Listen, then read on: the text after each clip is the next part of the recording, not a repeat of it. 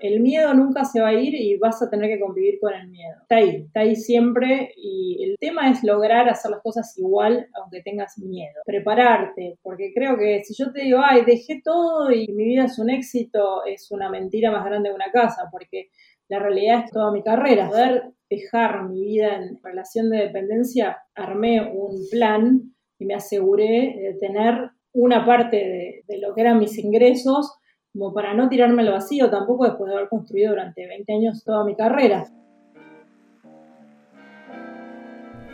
Hola, soy Madalí Bejar y esto es Tiene que haber algo más. ¿Te pasó alguna vez que te quedaste pensando que tiene que haber algo más en la vida? En el podcast analizamos la historia de profesionales de todo el mundo que se transformaron y viven más alineados a sus valores. Contamos historias y desarmamos sin humo cómo lo hicieron Entérate del detrás de escena uniéndote al correo semanal en tienequehaberalgomás.com barra correo. Estabas escuchando a Floxy. Con 20 años de carrera aeronáutica, ella creó un blog de viajes. Tiempo después renunció para trabajar en su proyecto. Ella es una persona que se reinventa y en esta conversación contamos el detrás de escena. Yo soy su lectora fiel hace muchos años, así que es un honor tenerla acá. Puedes buscar esta conversación con video en YouTube y en redes sociales. Búscanos en arroba tiene que haber algo más y contame qué te pareció el capítulo. Hola Floxy, bienvenida, tiene que haber algo más. Gracias por venir hoy a conversar conmigo. Hola Ma, ¿cómo estás? Un placer estar acá con vos en este momento.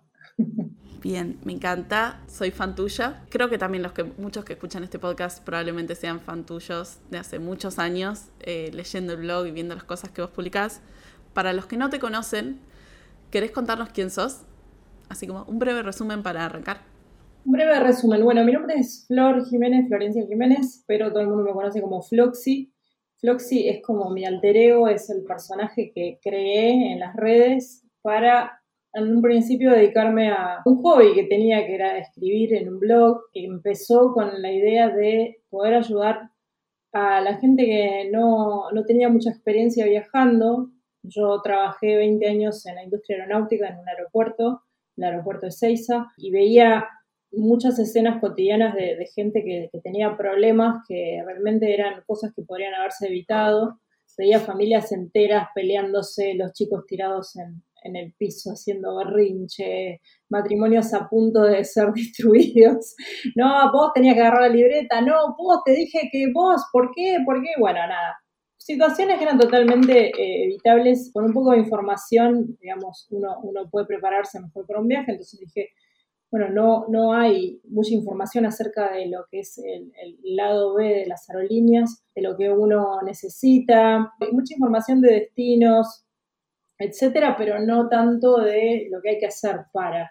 Entonces dije, voy a empezar a escribir sobre esto, yo estudio comunicación social, entre otras cosas, y, la verdad que fue un espacio que encontré como un cable a tierra, como un hobby, empezó a, darme mucha satisfacción, la gente empezó a responder muchísimo, se creó una comunidad, y bueno, la verdad cuando empecé a hacerlo, no, nunca pensé que iba a vivir de esto, jamás, lo empecé como un hobby, como algo que me daba mucha alegría y se convirtió hoy en día en mi medio de vida. Hace cuatro años dejé de trabajar en relación de dependencia para dedicarme 100% a mi proyecto, que es el mundo de Floxy, que es eh, mi blog con mis redes sociales y hoy en día vivo de crear contenidos de viajes. Después de 20 años de una carrera aeronáutica que iba en ascenso, en la cual dije, bueno, tiene que haber algo más. y me dediqué a seguir un poco mi corazonada y lo que mi interior me, me, dictaba en ese momento, que era, bueno, tenés que jugarte por esto, contra viento y marea, ¿no? Y contra todas las voces externas que decían, estás loca, básicamente. Y, bueno, acá estamos, hoy en día, vos y yo en este espacio, hablando un poco de esto. Perfecto. Quiero empezar por acá porque nos llegan muchos mensajes en el podcast de gente como contando sus historias, queriendo transformarse y sin saber bien cómo empezar. ¿Qué le dirías vos a alguien que está disconforme con su situación? No puede ser laboral, personal, pero que está en sus cuarentas y siente que tiene miedo al cambio. El miedo nunca se va y es algo con lo que vos tenés que convivir, sobre todo pasando los 40. Yo este cambio le hice a mis 41, lo cual era bastante nada, arriesgados, digamos.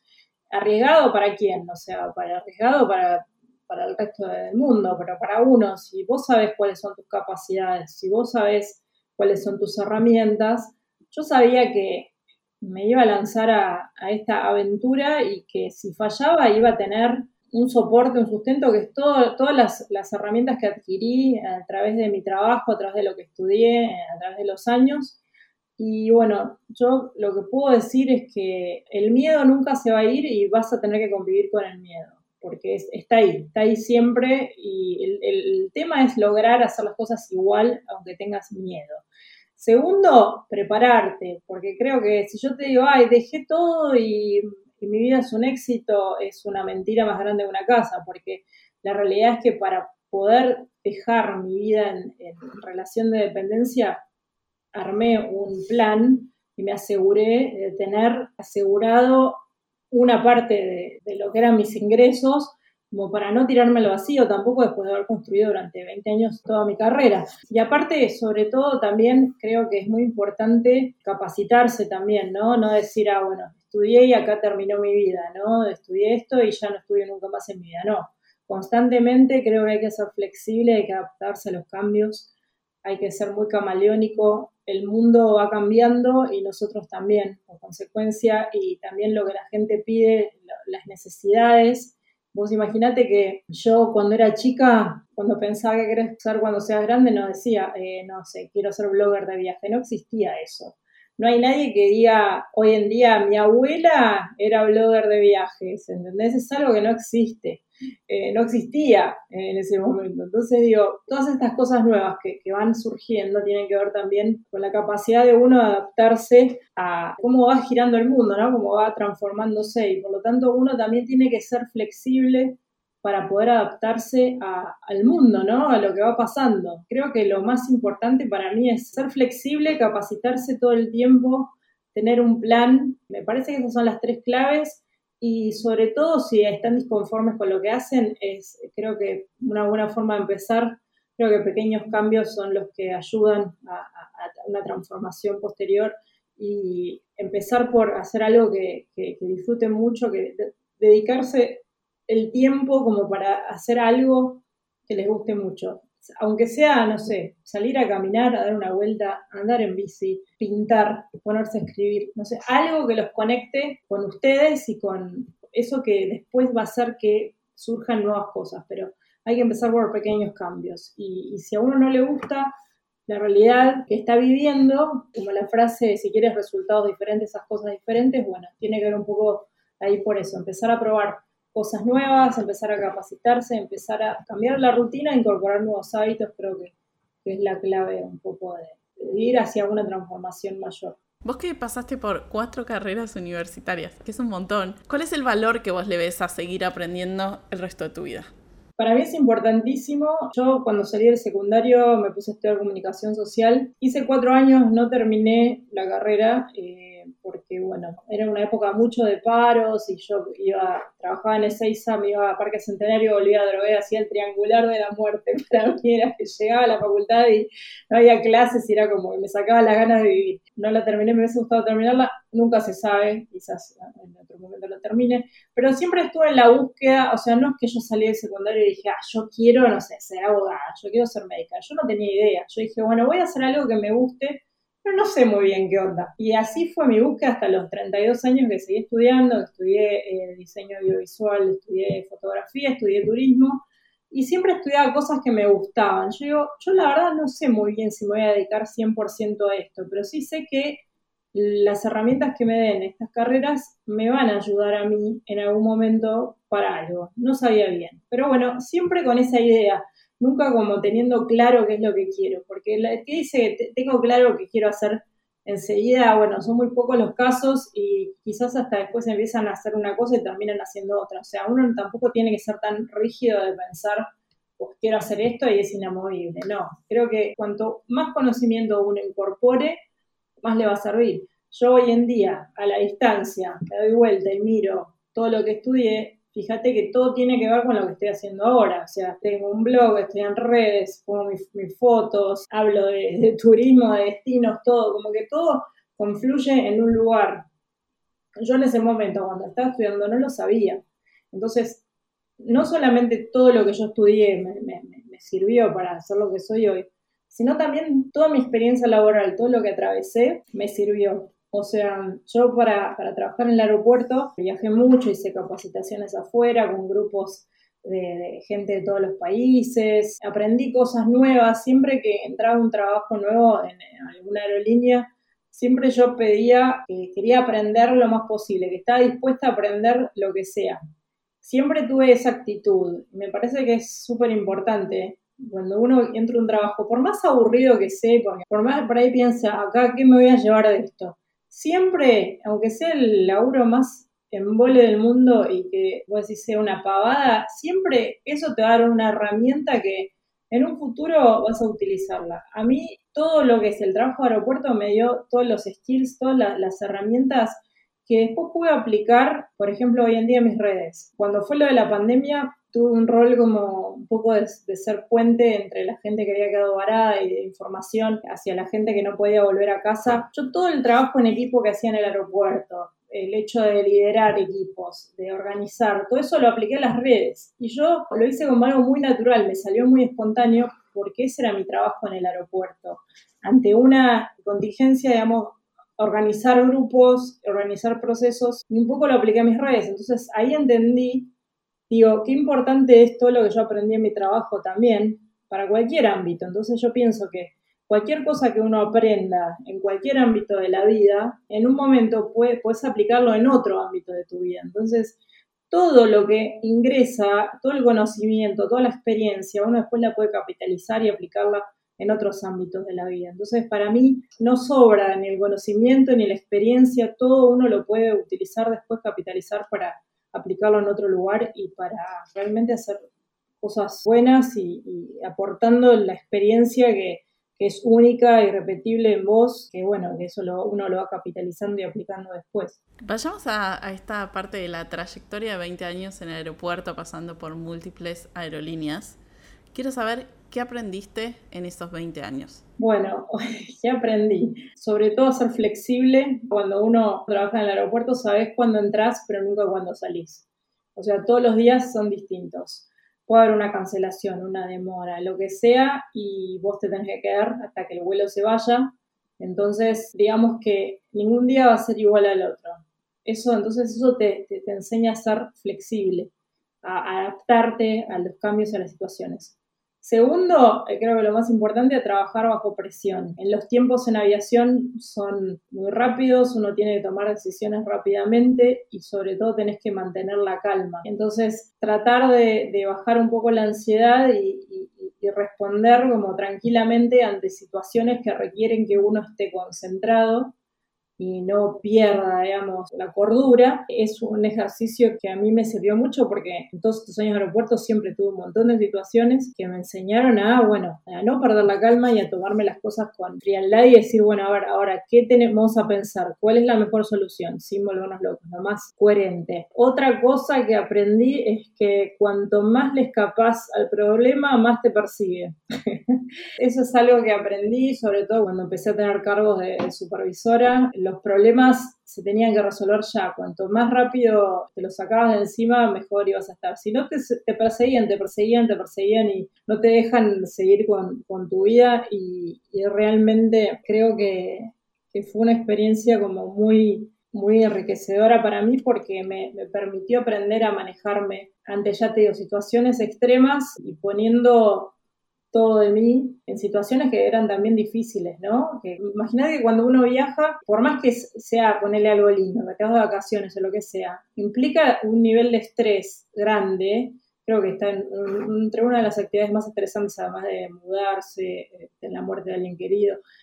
viajar, por más que sea hermoso, implica una situación de estrés, de ansiedad, Obviamente, por eso yo siempre hay que estar preparado, que ir con tiempo, hay que tratar de bajar un poco la, la ansiedad en esas situaciones como para tener un viaje más tranquilo, ¿no? Pero bueno, imagínate la gente que está como a flor de piel, y vos le venís a decir, el vuelo se canceló, y no sé, voy a un casamiento, tengo que ir a, no sé, a tal lugar y no llego. ¿Y qué hago? Ponerme un avión. Y bueno, la gente ya empieza a ponerse violenta, entonces es como todo un aprendizaje zen manejar ese tipo de situaciones que obviamente vos sos una viajera de hace años y sabés que hay un montón de situaciones que se dan en los aeropuertos que son bastante estresantes, que seguramente viviste vos misma y seguramente recordás que la persona que estaba atendiendo con un grupo de personas que la querían prender fuego, bueno, eh, esa era yo, ponele, y mis compañeros, en muchísimas situaciones. De hecho, creo que debe haber videos de YouTube eh, donde estoy ahí en el medio y la gente gritando mi nombre y mentirosa y qué sé yo. Debe haber, o sea, alguna vez me he buscado, pero claro, como no está mi nombre, no, no, aparece, pero te, juro que desde esa época que había bastante conflicto, de una época en particular que me acuerdo, debe haber, debe haber algo en YouTube o algo, seguro. Contame qué situación así extrema se te viene a la cabeza que hayas vivido en el aeropuerto. Sí, tengo varias, pero me acuerdo una vez había como muchas cancelaciones en una de las aerolíneas, que era aerolíneas argentinas, yo estaba de supervisora y, me acuerdo que, había como cuatro vuelos demorados y dos cancelados. ¿no? Eh, no, no había tripulación, era como una situación media tensa y extraña. Y bueno, la realidad es que yo había entrado a trabajar a las 6 de la tarde, me iba a las 6 de la mañana, eran turnos de 12 horas, hacíamos 2 por 2, 12 horas, era hermoso. Y había un vuelo que era Buenos Aires-Río 3 horas, se tendría que haber ido a las 12 del mediodía, y ahora a las 6 de la tarde todavía no salía. Bueno, ese vuelo con, no sé, 150 pasajeros estuvo demorado desde las 12 del mediodía del sábado hasta cuando yo me fui a las 7 de la mañana del domingo por tres horas de vuelo a Río. O sea, fue terrible. Esos pasajeros obviamente ya conocían mi nombre, mi apellido, qué sé yo. Y llegó un momento que me rodearon en, en el área de embarque y empezaron a gritar mi nombre y todo, ¿viste? Yo, claro, contaba con la gente de coordinación que medio me decía, no, salen dos horas, salen tres. Claro, yo iba a poner la carita y decía, sí, salen dos horas. Y después a las dos horas, no, salen tres. No, salen seis. Y claro, me querían matar. Yo también me hubiese matado, si era pasajera, pero la, realidad era que excedía mis, mis decisiones y todo. Estaba pasando una situación compleja interna que, bueno, yo tenía que dar la cara, pero la gente se puso muy violenta y realmente fue, ahí sentí, no tenía un ataque de pánico, pero casi como que estuve encerrada en, toda una ronda de gente que gritaba mi nombre y pudo venir un compañero, porque yo estaba paralizada, estaba llamando a la policía, o sea, no me pegaron, pero estuvieron a punto, eh. Digo, era, era yo así, chiquitita, y alrededor gente, hordas de gente, como un círculo, bueno, vino un compañero flaquito, chiquitito, Nico, y me agarró de la mano, me dijo, Flor, corre.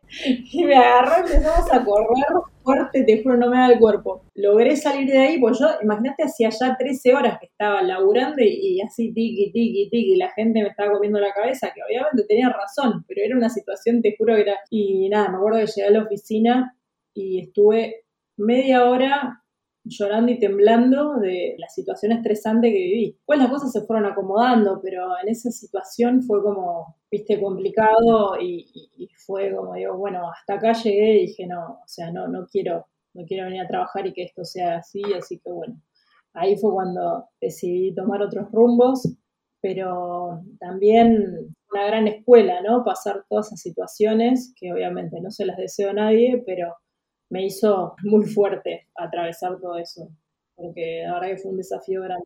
Suena un montón, suena como demasiado para, para un trabajo, ¿no? Suena como mucho, más en una aerolínea. No, es que yo creo que los pasajeros cuando viajamos podemos ser muy desastrosos.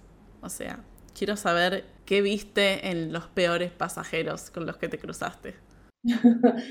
Y a ver, no quiero estigmatizar, pero los, que eran los peores, o sea, en el sentido de tratar, eran los abogados. Enseguida saltaban, porque yo soy abogado, ¿me entendés? Bueno, señor, y yo soy Florencia Drogue, ¿qué tal? ¿Vos sabés quién soy yo?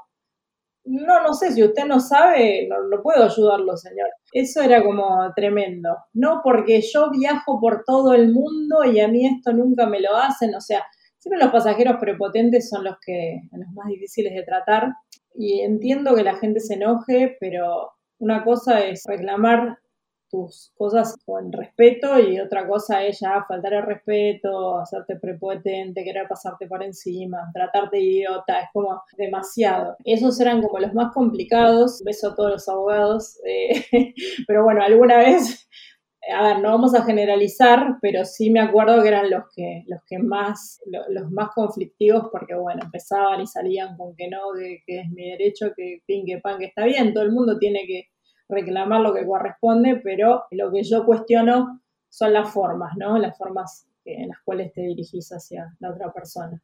Sí, clarísimo.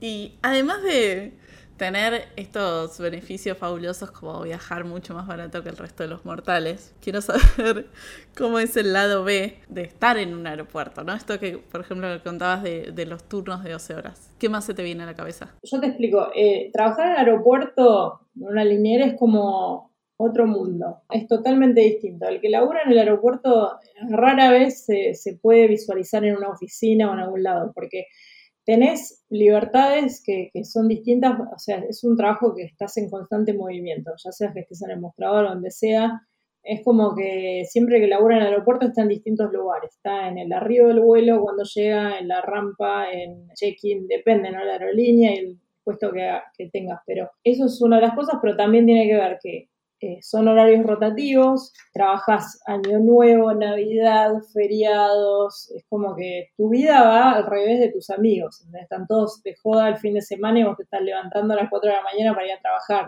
un fin de semana, ¿entendés?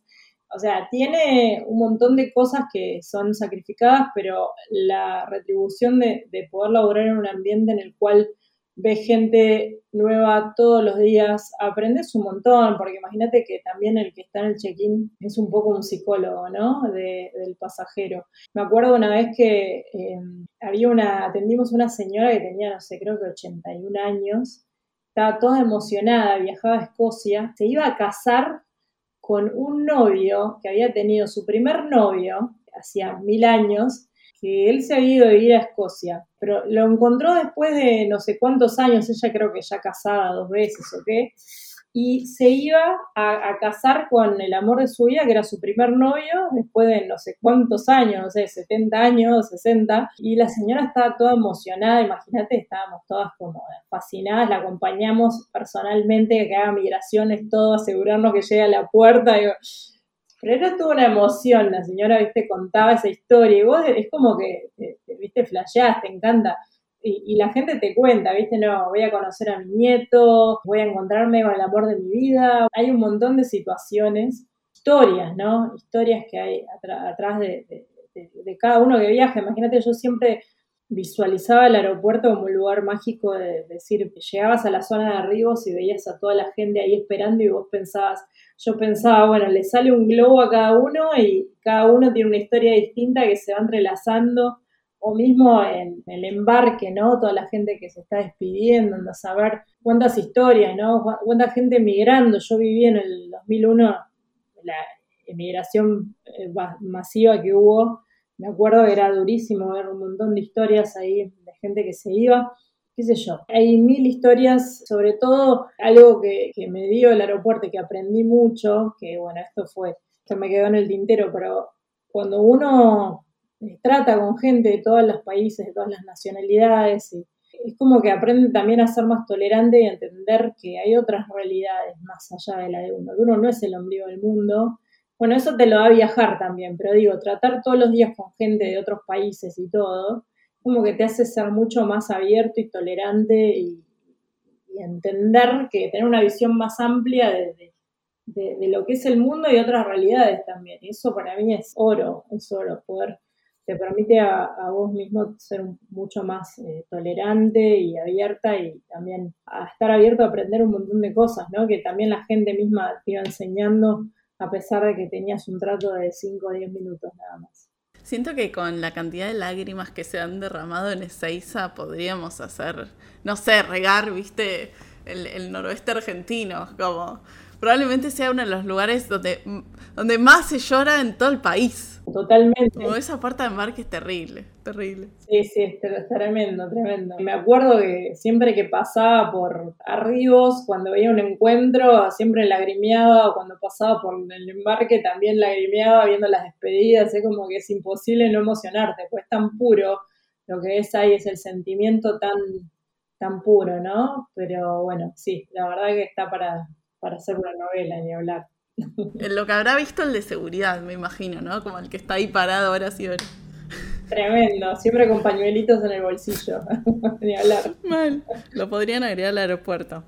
Quiero saber qué pasó en vos trabajando de todo esto cuando decidiste empezar a compartir contenido para ponerte al servicio de los usuarios y empezar a escribir en un blog en 2014 como te dije, todo empezó una necesidad de, de, como alertar, a ver, yo ya te digo, a mí me angustiaba mucho ver situaciones en el aeropuerto que se podrían haber prevenido. Ya te digo, desde algo como, no sé, no plastifiques la partida de nacimiento porque migraciones no te la toma para cuando viajas con menores, hasta, no sé, eh, necesitas una vacuna de fiebre amarilla y nadie te lo dijo y llegaste y ahora ya no lo puedes solucionar y perdés el pasaje y en esos momentos, imagínate que yo entré en el 98 a trabajar en el hace un montón. En esos momentos no había herramientas como ahora que, no sé, tenés el RENAPER en Ezeiza que te puedes hacer el pasaporte de emergencia. O sea, pagas una fortuna, pero de última tiene solución. Puedes hacer un permiso de viaje para menores ahora. Antes no existía eso. Antes es como, bueno, ya. Además había tickets papel, no eran electrónicos. Y eran como unos cheques si alguien se acuerda del lado de atrás, eh, era carbónico rojo y te quedaban todos los dedos rojos. Antes, no sé, perdías el pasaje, era como un cheque sonaste, tenías que comprar uno nuevo. Ahora es como todo mucho más. Si puedo mirar para atrás y ver la evolución de lo que es la aviación y, las formas, y bueno, mismo todo con los viajes, ¿no? Desde que uno usaba mapas papel y ahora usa Google Maps, cómo evolucionó todo, ¿no? La forma de viajar y la forma de relacionarnos, bueno, en ese momento había un montón de cosas a tener en cuenta para viajar, que la gente por ahí no, no sabía mucho o, tampoco se ocupaba, es como que, viste, siempre la culpa era de otro, viste, que llegan y, ah, no tengo tal cosa, ah, no, pero Fulanito no te hizo, bueno, pero vos sos el pasajero y vos sos responsable de averiguar qué es lo que necesitas para viajar. Entonces digo, bueno, si yo, si, si alguien hablara de esto, pensaba, si alguien puede alertar, si lo pueden escribir en algunos medios, no sé, que alguien, con que ya lo lea una sola persona y esa persona le cuente a otra. Yo ya soy feliz porque sé que el tipo va a venir con toda la documentación y no va a tener problemas para viajar. No voy a presenciar toda esta situación dolorosa de, ya te digo, los niños tirados llorando porque no pueden viajar, los padres peleándose a punto del divorcio, etcétera, etcétera. Y bueno, casualmente esto empezó porque yo soy amiga de Sir Chandler, otro entrevistado acá en la casa, y lo reencontré, en realidad lo conocí por ICQ hace mil años, en el 99, era Chandler y yo era Floxy en ICQ. Y bueno, nos reencontramos, yo buscando para ir al cine un día, encuentro la página de él, Cines Argentinos, y le escribo, eh, Chandler, ¿qué más dado tiempo? Sos un Floxy, ah, ¿qué haces Floxy tanto tiempo? Nos empezamos a hablar y vi que él tenía su blog de viajes también, entonces le empecé a decir, che, Santi, digo, ¿por qué no escribí sobre esto? Porque la gente no sabe, cuando le pierden la valija, que está bueno que saquen una foto, le pongan el nombre adentro, qué sé yo. Pero escribí sobre esto que está bueno. Y bueno, él empezó, yo le empecé a tirar temas para que escriba. Y él un día me dice, che, ¿no querés escribir vos un post de esto? Le digo, sí, buenísimo, tipo. Y bueno, escribí un post y ahí como que la gente, me armé como una cuenta de Twitter con el nombre Floxy, porque era el nombre que usaban y se con él, para anónima y no tener problemas en mi trabajo. En ese momento trabajaba en British Airways. Y bueno, y la gente me empezó a preguntar un montón de cosas. Entonces dije, está buenísimo. A ver, yo siempre trabajé en, en servicio, siempre me, consideré muy servicial, es algo que lo tengo innato, que me gusta, que lo disfruto. Un poco esto era brindar un servicio, porque te juro que yo ya digo, yo lo leo esto, una persona y yo ya soy feliz. Si le puede advertir a alguien, le puede compartir esto, va a estar genial. Y bueno, entonces empecé a escribir con, un poco esa idea, ¿no? De, que lo que escriba le puede servir a alguien. Y también le ponía un toque de, de mi personalidad, que yo soy bastante jodona, trato de ponerle humor a las cosas y qué sé yo.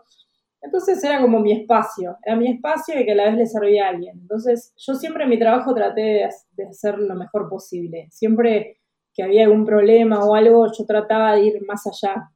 Porque nada, pues me nace porque soy así, me, gusta que me traten igual que me gusta que me gustaría que me traten a mí en cualquier lugar. Y bueno, por ejemplo, no sé, en el aeropuerto había una señora que se había olvidado una tarjeta de crédito, venía el, hijo, la, mujer ya estaba adentro y vos estabas afuera y el hijo te pedía, por favor, por favor, llévale esto y yo, no se puede porque no puedes, menos algo así. Pero bueno, yo siempre trataba de encontrar la solución para que, viste, para solucionar los problemas a pesar de que no me correspondía ni tampoco podía. Pero bueno, un poco es el sentido de, hacer este blog como que le sirva a alguien. Y bueno, cuando me di cuenta que, bueno, yo en el trabajo me consideraba buena y hacía bien mi trabajo, eh, no trascendía más que eh, la función en mi trabajo, pero cuando vi que lo que hacía trascendía y servía y se armó una comunidad de gente que se empezó a conectar también entre ellos, que yo era el nexo y que también se contestaban a sí mismos y, se, ayudaban, realmente sentí que era algo mucho más valioso que estar yo detrás de un mostrador haciendo bien mi trabajo, ¿no? Entonces, cuando vi que esto empezó a trascender y que servía para algo y que le servía a la gente y que realmente estaban agradecidos y me empezaron a mandar fotos, mirá, hice lo que hiciste, la verdad no tuve problema, o estoy en tal lado que vos mostraste, me encantó y qué sé yo, dije, bueno, esto está buenísimo porque me siento mucho más realizada haciendo algo que, sirva realmente, que, obviamente haciendo mi trabajo, que yo amaba mi trabajo, no es que yo estaba descontenta en el trabajo, ¿no? Porque también eso es importante que lo diga. Yo, yo amo la aviación, yo veo un avión y me emociona, es como que, ¿entendés? Eh, veo un bebé, no me emociono, pero veo un, avión y se me queda una lágrima, ¿entendés? Es así. ¿Y un perro?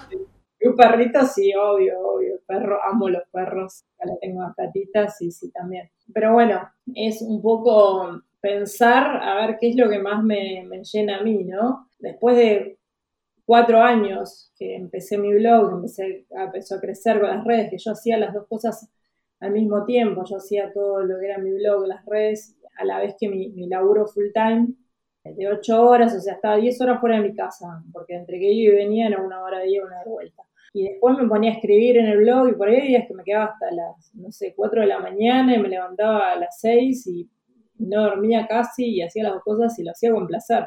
Pero llegó un punto que dije, bueno, tengo que, tengo que elegir porque no puedo seguir más así, estaba muy cansada y bueno, hice un viaje, hice un viaje a Islandia que, que fue como el quiebre, que fue tan lindo poder compartirlo porque fue un viaje en el cual yo fui sin ningún tipo de información previa, en un encuentro de bloggers muy loco en, en y ahí me sentí como, como en mi lugar, como diciendo, bueno, esto es lo que amo hacer y lo que llega. Eh, del otro lado la gente se copó mucho con ese viaje, porque estuvo descubriendo, digamos, el destino conmigo, y tenía como mucho feedback muy, muy copado, muy lindo, y me, llenaba un montón, y ahí, viste, en medio de la ruta, manejando en medio de un desierto de nieve, dije, yo, yo esto quiero para mi vida, esto quiero hacerlo siempre, ¿entendés? Quiero, quiero dedicarme a esto. ¿Qué vas a hacer al respecto? O sea, ¿te vas a hacer cargo o te vas a seguir haciendo la boluda? Porque la realidad es que, eh, ya te digo, en un principio nunca fue mi intención vivir de esto. O sea, ni tampoco pensé que iba a ser posible. Pues con el tiempo se fue dando. No podía hacerme más la distraída y dije, bueno, de acá a un año voy a vivir de esto, 100%. Así que me puse ese objetivo y bueno, ponerme a volver y empezar a laburar para conseguir más sponsors y cosas para poder lograrlo. Pero bueno, me puse un objetivo en mi cabeza y dije, bueno, vamos por eso. Y acá estamos. ¿Qué prejuicios o miedos se te venían a la cabeza cuando estabas recién empezando a pensar en renunciar?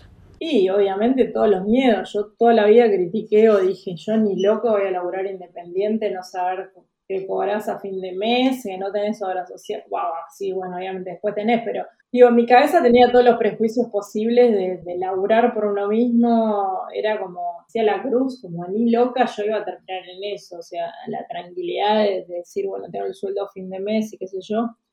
O sea, todos los prejuicios me los tuve que guardar porque al final terminé siendo eh, independiente, pero sí, obviamente, sobre todo tenía prejuicios con la edad, ¿no? A los 41 años, de, o sea, en, un país como Argentina. Era como totalmente kamikaze lo mío.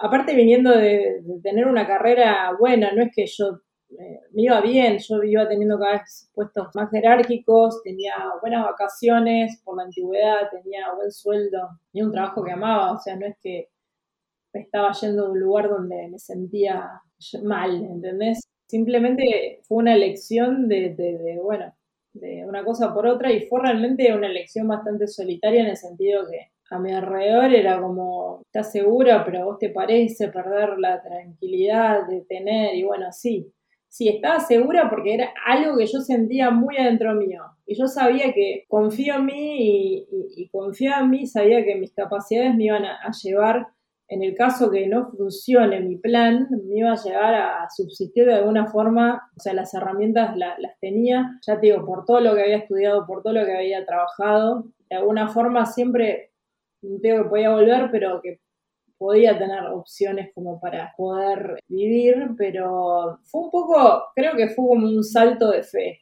Creo que cuando uno hace el cambio, principalmente tiene que escucharse a sí mismo, tiene que creer en uno mismo. Si uno está en dudas y empieza a pedir consejos o opiniones al resto, por ahí no es. O sea, creo que uno tiene que escucharse, tiene que ser consciente de cuáles son sus, capacidades, cuáles son... Si llega a fallar, si tienes un plan B, creo que hay que armar como un plan y poder seguir, digamos, los pasos que... Pero, y también ponerse objetivos, ¿no?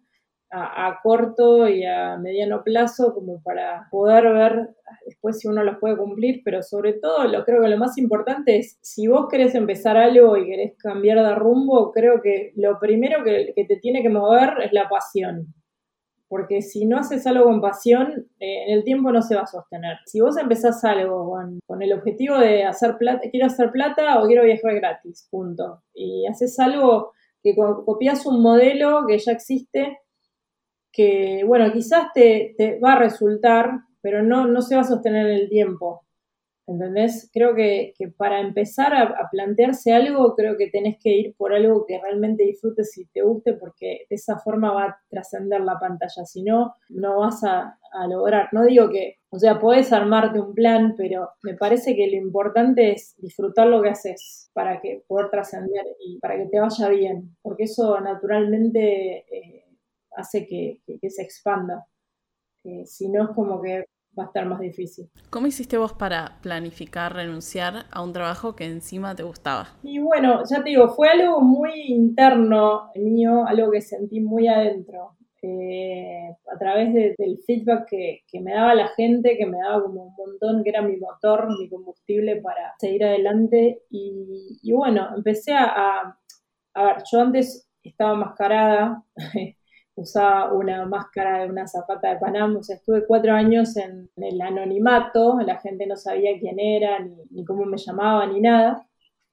Y realmente para mí era como que la máscara me protegía en algún punto, ¿no? De, todo, porque iba tranquila, la gente iba al aeropuerto y quería saber dónde trabajaba, iba al, el puesto de informes de Aeropuerto 2000 y preguntaba, dale, decime dónde trabaja. Y no, no, no sé, no sé, no te puedo decir, qué sé yo. Bueno, así. Yo dije, bueno, para crecer, digo, bueno, en un principio tengo que mostrar quién soy realmente porque si no, como que se me va a dificultar. Iba a, viajes de prensa con la máscara y, era, esperen, esperen un momento que saco la, la máscara de la cartera y, viste, me ponía porque no, no puedo salir, este, era, la verdad era un embole ya al final, es como que bueno, dije, bueno, si quiero crecer y necesito estar en videos o lo que sea, tengo que sacarme la, máscara. Y bueno, eh, eso hice, eso fue como un primer punto para, poder crecer. A partir de eso, que eso fue un, 31 de diciembre, que, a mí me dolía la panza, digo, no puedo, si yo me propuse empezar de acá un año vivir de esto, digo, no puedo empezar el año con, con la máscara puesta, Así que a las once y media de la noche, tipo, tiré un post eh, con mi cara sonriendo, diciendo, bueno, esta soy yo, eh, gracias por bancarme y qué sé yo. Y, a partir de eso fue un post que, la rompió, fue como, fue récord de, visualizaciones, de comentarios, la gente súper buena onda bancándome. Eso hizo que me empiecen a, llegar, no sé, aparecía en la tele a la semana hablando de Islandia en La Nación Más, o sea que eso para mí fue como un shock porque pasé de estar en, el anonimato de repente de estar en cámara, me llamaron de radio, qué sé yo, pero fue un poco yo me fui buscando las oportunidades. Esto quiero decirlo porque es importante, porque uno piensa que, bueno, uno toma la decisión, se queda con brazos cruzados y bueno, viene todo hacia vos. No, o sea, vos tenés que ir y tocar puertas, tenés que prepararte, tenés que saber aprovechar las oportunidades. Yo, por ejemplo, me acuerdo que sabía que viajaban Andy Kuznetsov con el equipo, viajaban a la tarde por Lufthansa. Yo trabajaba a la mañana yo siempre quise estar en radio y qué sé yo, y bueno, ese día podría haberme ido a mi casa y decir, bueno, listo, me lo perdí, pero no, ese día me quedé hasta el momento del check-in de Lufthansa, lo fui a buscar. Fue justo uno de los productores me había hecho una consulta y yo sabía que estaban, entonces dije, bueno, esta es mi oportunidad. Y bueno, nada, los acompañé al, al preembarque, estoy hablando ahí con Andy, buena onda. Bueno, eso hizo que después me invitaron al programa y eso me ayudó en popularidad qué sé yo. Después, bueno, más adelante tuve una, columna en el programa de los domingos en la Metro también. Que las oportunidades, un poco uno tiene que estar atento y tiene que creárselas y tiene que irlas a buscar, porque si no es como que estando de brazos cruzados no, no llegan a vos y, estar atenta también a, las señales, ¿no? Eso es algo que yo siempre fui muy intuitiva y, y también prestando la atención a las señales siempre pero más que nada armándote un plan y decir, bueno, yo necesito, no sé, tanta plata para vivir, me voy a asegurar antes de renunciar, cubrir tanto porcentaje de, lo que estoy cobrando ahora. Y la realidad es que cuando yo renuncié, creo que estaba cubriendo solamente el 40% de lo que yo ganaba. Fue medio arriesgado porque no es que tampoco cubría lo básico en el momento que yo renuncié, pero también al renunciar le di el espacio a tener el tiempo, digamos, cuando uno deja algo, también le da el espacio a que entren cosas nuevas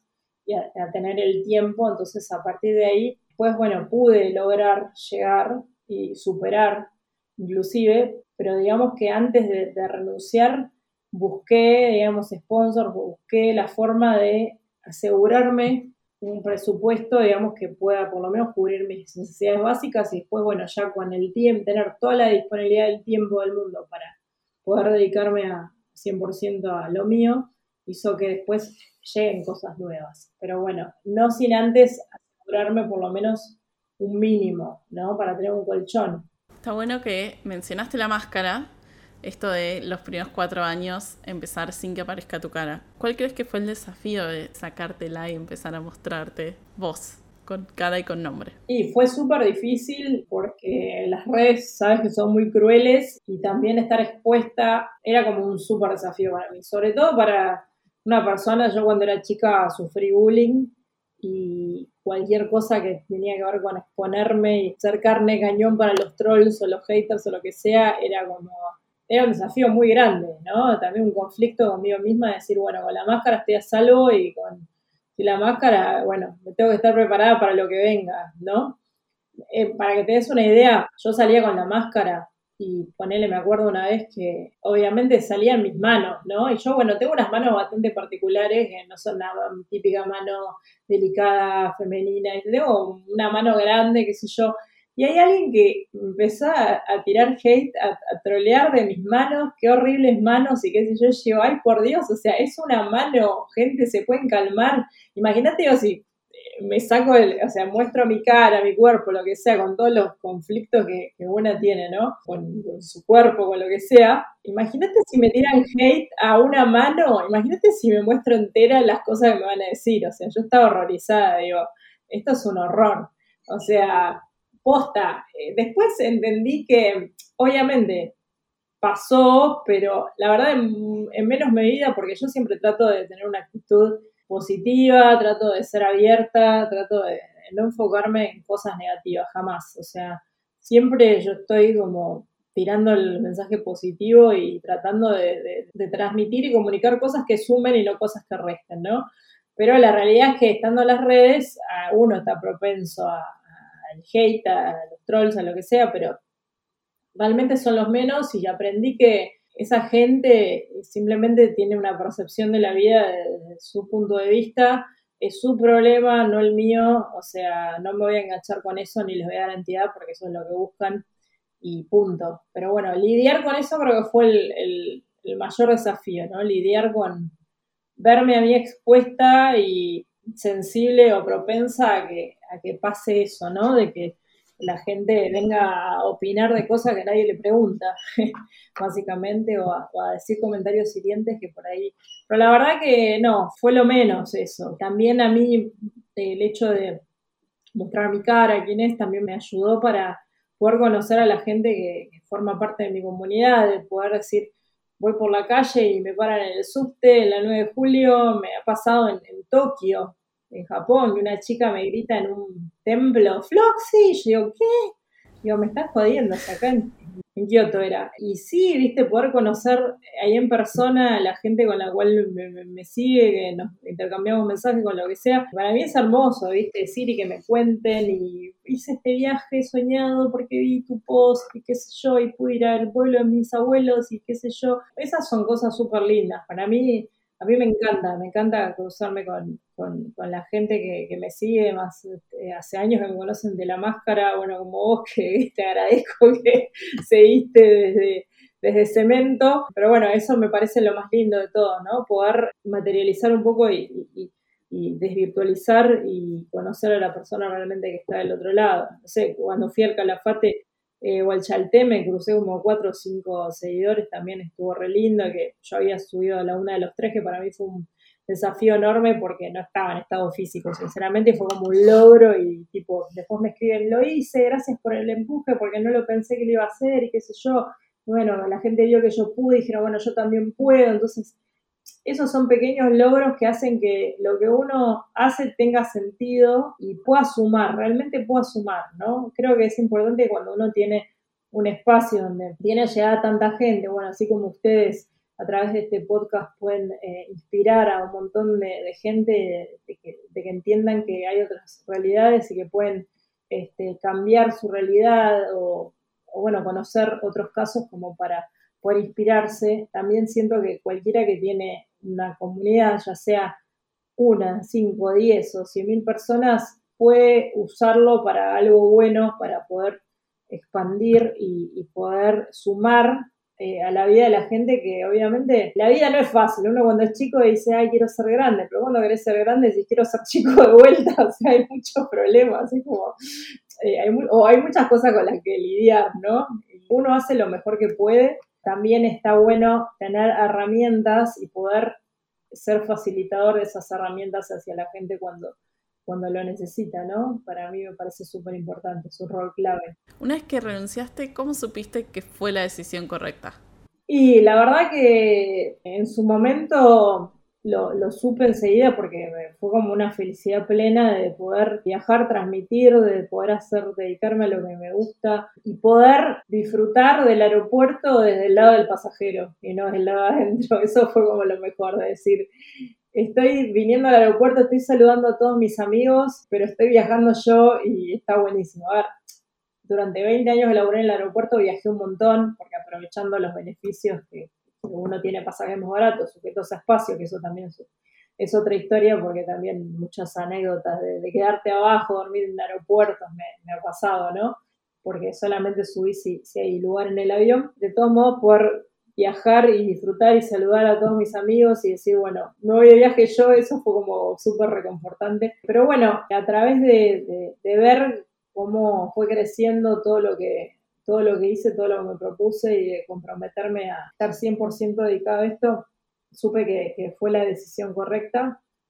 Igual, a ver, no puedo hablar de que es algo que te va a pasar o que vas a sentir linealmente. En este momento yo siento que sí, tomé la decisión correcta, pero por otro lado pienso, bueno, esto no es lineal. O sea, a ver, ¿ahora qué? ¿Qué, qué, qué más puedo hacer? ¿Qué, a ver, siento como que los, los ritmos en las redes sociales o lo que sea van cambiando, las reglas del juego también todo el tiempo. Entonces llega un momento que ya te quemás porque decir, bueno, ¿qué más puedo hacer? O sea, ¿qué puedo innovar que, ya no esté hecho? Porque está como que sentís en un punto que está todo hecho y decís, bueno, ¿y ahora qué puedo hacer? O sea, ¿cómo vuelvo a encontrar esa pasión? Que, bueno, es lo que me pasa actualmente, que siento como que estoy un poco quemada, siento que tomé la decisión correcta, pero también siento que necesito también invertir y comprometerme más, investigar un poco más para poder encontrarle la vuelta y que esto sea nuevamente algo súper placentero y que me llene y que pueda transmitir, pero en este momento es como que estoy en una etapa de búsqueda y de decir, bueno, a ver, ¿para dónde voy ahora? ¿Cuáles son las reglas del juego? ¿Qué es lo que busca, quiere la gente? ¿Qué es lo que quiero yo? ¿no? Es como que no, nunca vas a tener todas las respuestas. Es como que tenés que, durante todo el tiempo en el cual te dedicas a tu proyecto, vas a tener un montón de estados diferentes. Hay momentos vas a estar súper feliz, hay momentos vas a estar mucha incertidumbre, momentos que vas a estar como perdido, pero bueno, es todo, ya te digo, por eso te digo que hay que ser muy flexible, ¿no? Cuando uno toma una decisión así, porque, digamos, no todo va a ser color de rosas y uno tiene que poner mucho de uno, ¿no? Ya que depende 100%. Yo en, en las líneas aéreas trabajaba en equipo, trabajaba con grupos de gente y es muy difícil pasar de laburar en equipos a laburar sola, ¿no? Que bueno, por ahí tenés gente que te ayuda, pero Digo, no es lo mismo que un laburo que sale, porque todas las piezas, todas las partes son importantes, a pasar a ser vos la protagonista de tu propio trabajo, y eso implica que, bueno, sos tu propia jefa y a veces tenés ganas de renunciar. Básicamente. Que venga otro jefe. Claro, que venga otro jefe, no lo aguanto más. Y bueno, un poco en esa, ¿no? Por eso creo que hay que, hay que, es importante saber hacia dónde uno va, qué es lo que quiere, como tener claros los objetivos y, planear, que es lo que a mí me cuesta un montón, ¿no? El planeamiento, la organización, es algo que, ah, en lo cual yo lucho bastante porque me cuesta, la verdad me cuesta muchísimo, horrores pero bueno, en esa. ¿Por qué te cuesta? Me cuesta, me cuesta porque me disperso mucho, porque es como que todo lo que hice fue como, yo soy como muy intuitiva y muy impulsiva, pero esto no quiere decir que también, ya te digo, me tire la pileta, pero los caminos que, seguí hasta ahora, desde que renuncié, fueron como muy intuitivos, ¿no? Fue, bueno, voy por acá, voy por acá, pero siento que necesito bajar más a la tierra toda esa intuición y todas las cosas, porque si no es como que, no sé, si abrí mi cabeza, de repente salen infinidad de cosas. Entonces necesito bajarlas a la tierra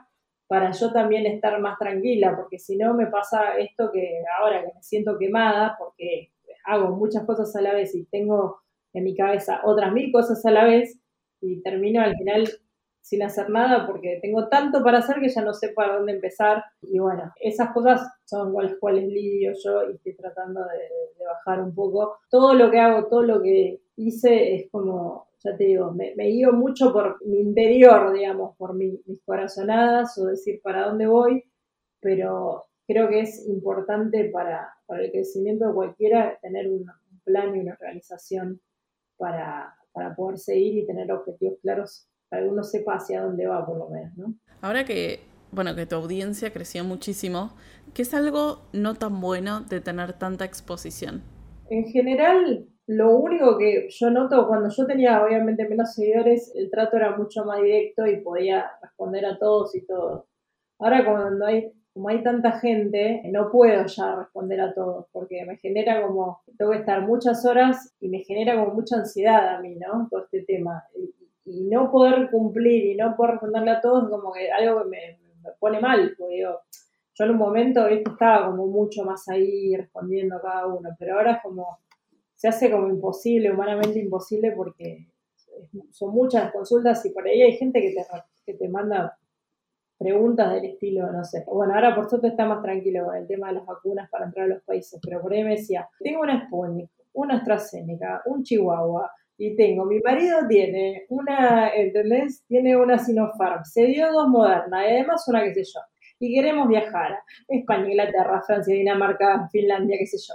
Ahora, ¿qué tengo que hacer? ¿Qué ¿Cómo salgo el coso COVID? Tirá un choclo así. ¿Y yo qué le puedo decir? Señora, o sea, fíjese en tal lugar, tal página, y fíjese usted, porque si yo voy a estar por cada uno que me escribe un choclo así de grande, o sea, se me va la vida directamente, ¿entendés? Entonces, también me frustra porque si no respondo, digo, bueno, en definitiva es la gente la que, gracias a la gente que estás donde estás, pero también tengo que tener un, equilibrio y pensar, bueno, hay cosas que puedo responder y cosas que ya son mucho más, ¿entendés? Que van más allá. Yo lo que puedo hacer es darle las herramientas para que encuentren dónde buscar, pero yo no te puedo responder todo. Si mandas un choclo que es un chino, que yo ya, ya le di y que ya me mareé, ya mi cabeza hizo, ya hizo cortocircuito y ya está, ¿entendés? Entonces, eso, eso es lo único malo, creo, de la exposición. Tampoco es que voy por la calle y no puedo caminar, tipo, no sé, Ricky Martin, no, no me pasa. De hecho, me gusta que, me reconozcan por la calle y que me saluden y que me cuenten en qué andan. Me, gusta mucho, porque yo soy bastante social y humana y me gusta ese intercambio más allá de lo virtual. Pero lo que lo, creo que lo, lo peor es este, tema de, no poder responder a todo el mundo como me gustaría, como antes que, tenía menos seguidores y, y sí Tenía la posibilidad de dedicarme más personalizadamente. Ahora no, es tan personalizado y eso, viste, a veces te lo reclaman también, y sí, pero también tienen que entender que humanamente posible, tenés miles, miles, es como muy complicado tener a todos contentos, digamos, ese es el tema. Y además, bueno, no sé si estoy sesgada, pero siento que los argentinos somos como muy creativos, ¿no? En estos casos que vos contás, tipo, toda la cruza de vacunas y de países y las cosas que queremos hacer es como muy originales siempre en las situaciones que hay que resolver, ¿no? Como... Sí, sí, siempre, no, y aparte cosas rarísimas que solamente te lo puede responder una embajada. Yo eh, agradezco la confianza que la gente tiene en mí, pero yo no tengo como línea directa con, ¿entendés? Con el embajador, che, contame tal cosa, como, bueno, fíjense dónde. Yo hay algo que digo que, que un día voy a lanzar un curso, la voy a romper, que es cómo googlear porque te juro que la gente no sabe googlear. Posta, es algo tan simple. Yo, muchas cosas, la mayoría de, lo que hago lo saco de Google, o sea, más allá de mis contactos con las aerolíneas y todo, ¿no? De tener una llegada más directa. Pero la realidad es que la gente no sabe googlear. O sea, es algo que, bueno, teniendo un blog, un SEO, qué sé yo, uno más o menos sabe, pero posta, es como tan simple como eso y no caer en eh, páginas no oficiales. Por eso yo creo que el día que haga el curso, cómo googlear 1, eh, 2 y 3, no sé, me hago rica y, espero que pues, la gente te pregunta cosas totalmente googleables. Y es así. Bueno, quizás acá está tu nuevo negocio, ¿eh? Acá está la respuesta a lo que. a lo que venía buscando. Sí, sin ni hablar, ¿eh? Puede ser. Con todas estas situaciones que te llegan, ¿cómo haces vos para poner eh, límites personales con la audiencia? Para que no te termine quemando la cabeza. Y es complicado porque ya llega un momento que, bueno, en Instagram todo lo que me entra de mensajes, de, solicitudes, viste que vos tenés una carpeta que es la gente que nunca te escribió en la vida y todos los que me escribieron alguna vez hace un montón, no, la, lo que sea, yo a eso los contesto todos. Ahora, tengo la carpeta de correo no deseado reventada que de vez en cuando miro por arriba, pero es como que, te juro, me da mucha ansiedad, porque veo ahí todos los mensajes y digo, ay, no, no, es como que, porque Dios, si le contesto a tengo que contestar a todos. Eh, me es muy difícil, me es muy difícil ya eso. A mí personalmente me es muy difícil, pero bueno, trato de decir, bueno, están ahí y está ahí el número y bueno, me fijo a ver, viste, si hay algo que, que, puedo resolver en el momento, lo contesto, pero me, me cuesta mucho y bueno, opté por poner, estar en paz conmigo misma y decir, bueno, están esos números ahí, los tenés ahí y van a seguir ahí. Que no me genere conflicto, pero igual es difícil, ¿eh? Eso tengo que tratar en terapia porque es como complicado. Si a cualquiera le genera ansiedad, me imagino con la cantidad de mensajes que vos podés recibir. O sea, es un montón. ¿Cómo decidiste ponerle más foco a redes sociales que al blog que venías haciendo? Sí, fue un poco porque mm, el blog, en realidad, hoy en día sé que es mucho más valioso, de hecho, en todo lo que es Estados Unidos y Europa, es más valioso el blog que las redes sociales, porque las redes sociales son más efímeras, por más que pongas algo destacado, son un post, como que queda ahí, en cambio el, blog, el post en el blog queda en el tiempo, la gente lo encuentra por Google, es como, es algo que, bueno, que siempre hablo con Sid Chandler y siempre, siempre me, pelea y me reta porque en el blog vos te sentás y por ahí un post entre imágenes y todo, estás cuatro o cinco horas, ponele, con un post. Y en las redes como que es mucho más en el momento y a mí lo que, lo que me gusta es compartir en tiempo real mis viajes. Entonces, contar la historia desde que me despierto hasta que me acuesto, todo lo que hago y a su vez la gente por ahí estoy en un lugar y me va sugiriendo cosas que haga, che, no te pierdas hacer tal cosa. Entonces, esa, ese vuelta que tienen las redes, eh, por ahí el blog no lo tiene en el momento, ¿no? Obviamente el blog siempre me dio un y vuelta, pero digo, en, las redes es mucho más palpable y creo que lo disfruto mucho más cuando, cuando la gente, ¿entendés? Va siguiendo el viaje conmigo, me va sugiriendo cosas, va interactuando. Y bueno, hoy en día como que las redes son, son todo, ¿no? Pero los blogs, a pesar de lo que muchos piensan, que dicen que por ahí están muertos o qué sé yo, para mí son súper importantes. Y más en lo que es en viajes, las empresas le dan mucho más bola a los blogs que a las redes. Eso es de por sí. Para mí es súper importante tener una, una, página donde uno pueda este, mostrar lo que hace y también hacerlo como un servicio, ¿no? Quiero que me acompañes a marzo del 2020, el momento preferido de todos nosotros. ¿Cómo fue para vos publicar el video menos políticamente correcto el 16 de marzo donde recomendabas no viajar? Oh, sí, ahora, ahora lo veo ese video, me da risa porque estaba sacadísima, estaba sacadísima. Porque, a ver, yo la sensación que tuve fue la siguiente, siempre cuento la misma metáfora. Yo sentía que estaba en un hotel de dos pisos, en la playa, en el balcón, ¿no? Y que allá a lo lejos veía que venía un tsunami, pero venía un tsunami re fuerte.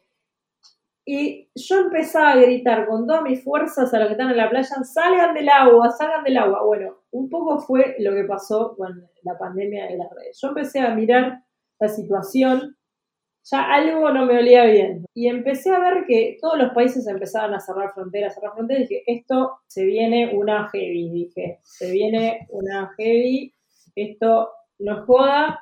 Dije, bueno, no, evidentemente, gracias a Dios estaba en Buenos Aires, estaba en mi casa, no estaba viajando, iba a viajar en abril. Justo me, me agarró en mi casa y fue un poco decir que, bueno, si yo tuviera a mis amigos, mi familia o alguien, o yo misma, lo primero que, al ver todo ese movimiento, dije, me vuelvo. O sea, lo primero. Entonces dije, bueno, mi audiencia, 100% viajeros. O sea, tengo que hacer algo, tengo que aprovechar las miles de personas que me siguen para avisar y advertir que se vuelvan, que esto no joda. Justo el presidente hizo el anuncio que quedaban cuatro días para que entren los vuelos y que se iban a cerrar las fronteras, dije, chau, tengo que hacer algo. Y fue como ahí me volví a conectar con el propósito inicial del blog, de decir, bueno, voy a hacer algo dentro de mis capacidades y lo que yo soy buena y lo que yo sé y la información que yo tengo para ayudar a la gente que en este momento está, está fuera del país y no puede volver. Entonces dije, esto va a estar peor y, bueno, y la gente empezó a preguntarme si viajaba, tengo un vuelo la semana que viene a Brasil, no viajes. O sea, esto atentaba contra mi trabajo, porque yo definitivamente hablo de viajes, y atentaba contra cualquier cosa, pero yo es algo que estaba totalmente convencida que esto iba a ser para peor y que el que pueda, que, que se vuelva, y dije, bueno, ¿qué puedo hacer? Voy a poner a disposición todo lo que yo sé. Entonces empecé a contactarme con mis compañeros del aeropuerto para que me digan qué vuelos salían de tal lugar con las oficinas de prensa que sabía. Y me puse esos cuatro o cinco días, que eran los últimos días que iba a haber vuelos de Estados Unidos y de Europa, a publicar en mis redes, no sé, si estás en España, desde Madrid sale tal vuelo, desde Barcelona tal vuelo, anda al aeropuerto. ¿Qué pasa? La gente se colgaba llamando a los call centers, los call centers estaban colapsados, o sea, no te iba a atender Magoya y tampoco ibas a poder solucionar mucho. Yo habiendo trabajado en el aeropuerto sabía que cuando había una situación de emergencia, si el avión tenía lugar, te iba a subir, porque el tipo que está en el mostrador sabe que el problema de hoy es el problema de mañana y de pasado, entonces cuanto antes te saco, mejor. Esto esa es la mentalidad del aeropuerto. Entonces, si vos ibas al aeropuerto, te iban a subir, no importa. No te iban a cobrar penalidad, nada, te iban a subir. Entonces, ese era un poco el mensaje que yo desesperadamente estaba gritando.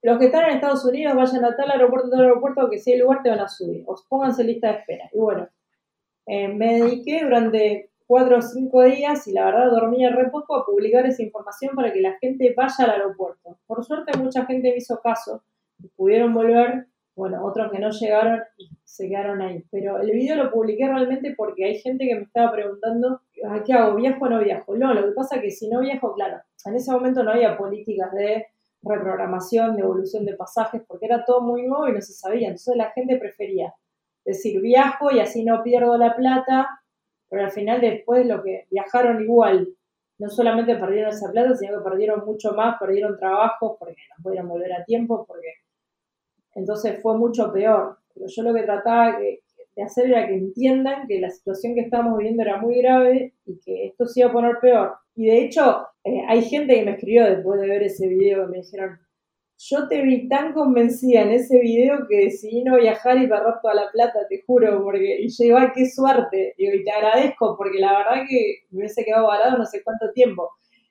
Y posta, fue como, lo sentí tan de adentro, aparte de desastre, yo había salido de bañar, estaba como sin maquillaje, estaba con una cara de que no venía, estaba sin dormir, y dije, me pongo los anteojos para que me, levante un poco, porque digo, si no, es irremable esta cara. Pero no, te juro, me salió de adentro como diciendo, cuidándolos, diciendo, bueno, ok, ahora no sé, no sé de qué voy a vivir, no sé si se termina los viajes, no sé de hecho, cancelé un montón de compromisos que tenía laborales para dedicarme 100% a, comunicar en la pandemia. No me importa, porque era como decir, bueno, yo quiero cuidarlos, a la gente que me sigue, a los viajeros y qué sé yo, y pensando que cualquiera que está del otro lado puede ser mi hermana, mi mamá, mi, mi amigo, lo que sea, o yo misma, y dije, este es el momento en el cual tengo el poder de tener una audiencia y usar esta red para algo que sume y que sirva en este momento, que por lo menos ante tanta incertidumbre poder aportar mi granito de arena, que fue un poco lo que te comentaba antes de decir, el aeropuerto me preparó para que en el caso de una emergencia, una contingencia, lo que sea, pueda actuar en consecuencia calmadamente y pensando, calmémonos, pensemos cuál es la solución más viable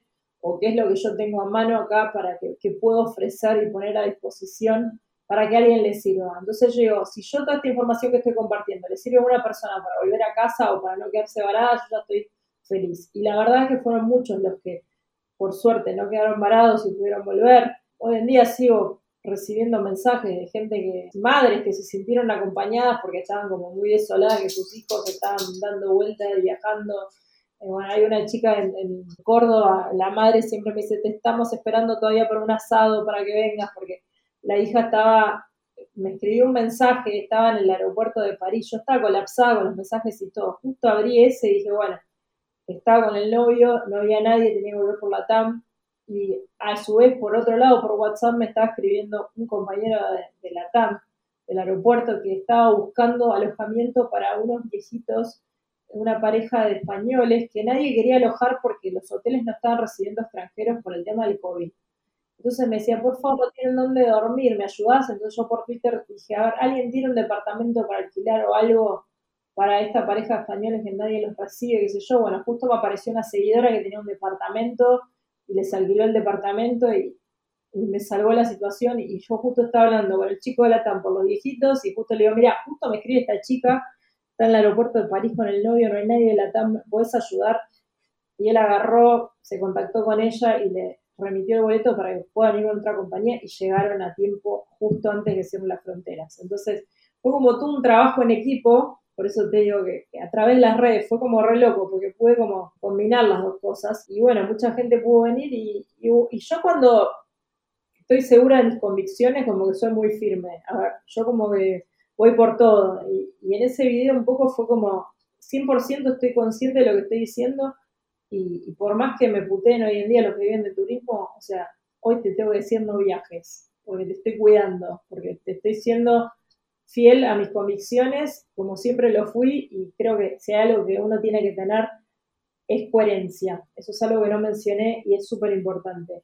Coherencia desde en cualquier cosa que hagas. O sea, si vos arrancás diciendo soy vegana y a los dos años te clavas un mega asado, es como que no tiene coherencia, ¿entendés? Entonces yo desde que empecé siempre traté de ser coherente con, lo que hago, lo que digo, ¿no? Y un poco eh, tiene que ver en esto, ser coherente con, bueno, ok, sí, yo vivo de viajes, pero hoy en día te tengo que decir que no viajes, porque soy coherente y sé que esto te va a traer un problema en un futuro y bueno, fue así. Si lo ves, es como, digo, yo puedo, digo, Floxy Nostradamus, ¿entendés? Digo, porque ese video como que todo lo que mencioné se cumplió y fue como muy fuerte, pero bueno, eh, me alegro que hay gente que me escuchó y se asustó de alguna forma y decidió viajar. Para que entendamos la, la, magnitud de todo esto, ¿cómo fue la logística de organizar a todos los varados o de por lo menos intentar ayudar a toda esta cantidad de gente en múltiples países? Sí, mira, lo que, lo que hice un poco fue ser eh, a través de mis redes el puente para que ellos se conecten.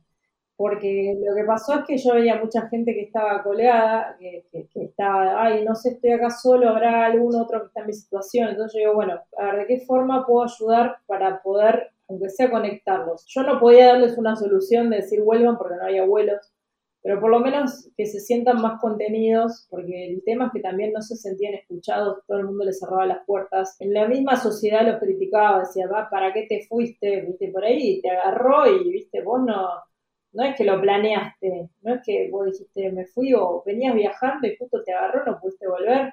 Como que encima de todo el dolor de que tu país te cierra la puerta, no te permite volver. Encima estaba la, opinión de la sociedad que los, estaba matando, tipo, no, porque si venís vas a contagiar, porque jodete, porque te fuiste, qué sé yo. O sea, encima de todo el dolor, o sea, fue muy fuerte. Yo hablaba con los chicos y realmente es muy duro estar fuera de tu país, que te cierran las puertas, que encima te juzguen y encima que si volvés te, te, digan que vos traes el bicho, ¿entendés? Y que vos vas a matar a toda la sociedad, ¿entendés? Como raro. Entonces lo que yo hice fue poner a disposición mis redes como para unirme. Escribían, por ejemplo, decían, eh, Floxy, yo estoy en, San Pablo, habrá, ¿sabes si algún argentino acá? Entonces lo que decía, bueno, le decía, bueno, ¿sabes qué? Le digo, armate un grupo de WhatsApp y pasame el link.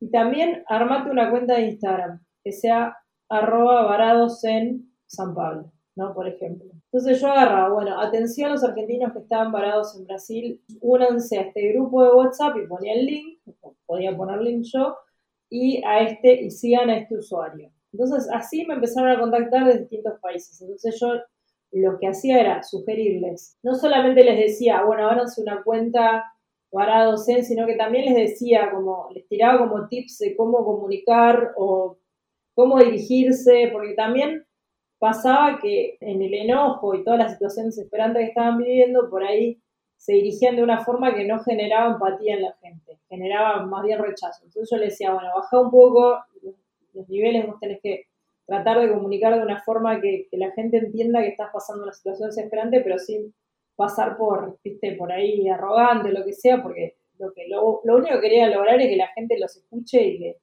tengan empatía por la situación que están pero no generar lo contrario. Entonces yo trataba como de coachearlo de alguna forma para que las redes se dirijan de una forma en la que el mensaje pueda llegar más y no, no genera rechazo, ¿no? Y bueno, entonces lo que hice fue un poco compartir los grupos de WhatsApp de distintos países y se armaron como alrededor de 70 cuentas de Instagram que era arroba varados en un montón de lugares. Cada grupo tenía un chat de WhatsApp en las cuales se ayudaban entre todos, decían, ah, en tal lugar están dando comida, tal lugar tiene alojamiento, tal ofreció tal cosa, y a su vez había un chat grupal de los líderes de cada grupo en el cual se, se comunicaban y se mandaban información. Entonces fue como un poco ayudar a que se genere toda esta red. Fue como el puente para que esta red se genere y entre todos se puedan ayudar. Y hay un caso que fue para mí el caso modelo de los varados en Costa Rica. Estaban, era un grupo que estaba muy bien organizado. Tenían una persona que se dedicaba a prensa, otro eh, medicina, otro... Como que es impresionante y, para mí fue como aplicar todo lo de lo que yo aprendí en el aeropuerto, donde cada uno en el grupo tiene un rol importante, se dividían las tareas. Bueno, ellos hicieron como un, un modelo espectacular de ante una emergencia somos esto, o dividimos las tareas en esto, y yo me ocupo de conseguir tal cosa, yo me ocupo de hablar con la prensa, yo me ocupo, ¿entendés? Y fue impresionante, para mí fue un caso como, que la verdad siempre lo felicité a las chicas, porque bueno, un poco se tuvieron que organizar así todos los grupos, desde mi lado fue como una especie de contención y darles un espacio para que su voz sea escuchada, porque ya te digo, todo el mundo le cerraba las puertas, todo el mundo, los medios, todo, todo el mundo los juzgaba, y bueno, es decir, bueno, tengo este espacio, ¿cómo puedo ayudar? De hacer de puente y a su vez, como yo tenía muchos mensajes que me colapsaban la casilla, lo que hacía era escribir posts donde en los comentarios la gente ponga sus dudas y los idóneos, ya sea del aeropuerto, de gente de viaje o lo que sea, que pueda responder, vaya respondiendo entre ellos. Entonces armé como un trabajo en equipo de decir, bueno, no puedo dedicarme a todo, pero por lo menos ayudémonos entre todos. Y eso fue un poco, o mismo hice un post que los argentinos que viven afuera, si tienen un colchón para tirar, pónganlo acá. Entonces hice un post donde la gente podía comentar. Fue como armar un poco, por eso te digo, un poco aplicar todo lo que yo hacía en el aeropuerto a las redes, es decir, armar equipos, armar grupos, armar estrategias como para poder encontrar pequeñas soluciones a los problemas. O sea, yo no iba a conseguir un avión que los traiga todo de vuelta. Eh, eso era imposible. Pero ¿qué podía hacer si poner a disposición mis redes para que la gente encuentre un lugar donde conectarse y donde quizás de alguna forma encontrar eh, una solución a algo que, está, que necesitaban ya en ese momento. Esta historia es, es espectacular, como la calidad en la ejecución bajo presión. Esto de que se hayan armado 70 grupos y toda esta coordinación que pasó tras de escena me parece impresionante. Y me pregunto qué costo tuvo personal para vos sostener todo esto. tuvo un costo alto. La verdad que muy, muy quemada mentalmente porque yo recibía mensajes y casos de, no sé, desde un grupo de amigas que una de ellas estaba con cáncer terminal y no podía volver, eh, hasta, no sé, mujeres que estaban embarazadas, que casos como muy, muy fuertes. Y, bueno, yo obviamente no publicaba todo lo que me llegaba, pero realmente fue como, a ver, yo, yo me puse a disposición 100% de la situación. Me costó, ya te digo, a nivel salud mental, bastante porque di mucho de mí, pero, pero a su vez también me trajo un montón de alegrías y retribuciones. O sea, obviamente, yo lo que hice lo hice porque me salió de corazón, porque soy así y porque siempre trabajé así. Y dije, yo siempre apuesto a que podamos tener un mundo mejor y que cada uno desde el lugar donde está puede aportar para que este sea un mundo mejor, ¿no? De su gran, por más chiquito que sea el aporte, creo que todos tenemos algo bueno para dar, ¿no? Y bueno, un poco fue esa mi filosofía de decir, bueno, voy a aportar granito de arena para hacer este momento un poco mejor. La realidad es que todo lo, toda la, la etapa pandemia varados hizo que yo crezca el doble o el triple de lo que estaba que me hayan reconocido lo que hice en, los diarios más importantes del país.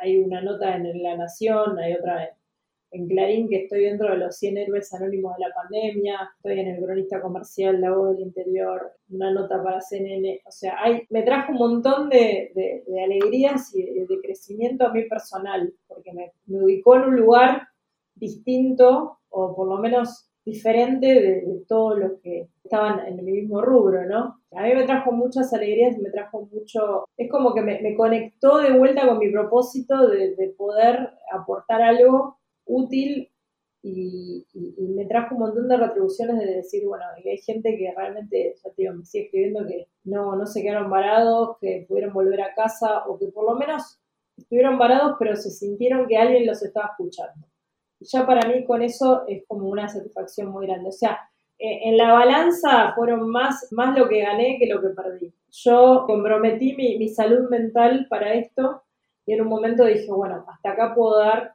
y dije, yo puse un límite y dije, bueno, hasta acá puedo dar porque realmente no, no, no estoy bien, de alguna forma dejando de lado mi trabajo, porque tampoco se podía viajar, a ver, pero bueno, fue un poco a ver, lo que di, lo di con mucho gusto, y, pero sí, tuvo un costo de quedé un poco quemada. Y, bueno, de hecho, yo pensaba, bueno, cuando se pueda viajar, cuando se pueda cruzar de provincia, lo que sea, lo único que quiero hacer es agarrar el auto y darle derecho, derecho, derecho, no sé hasta dónde.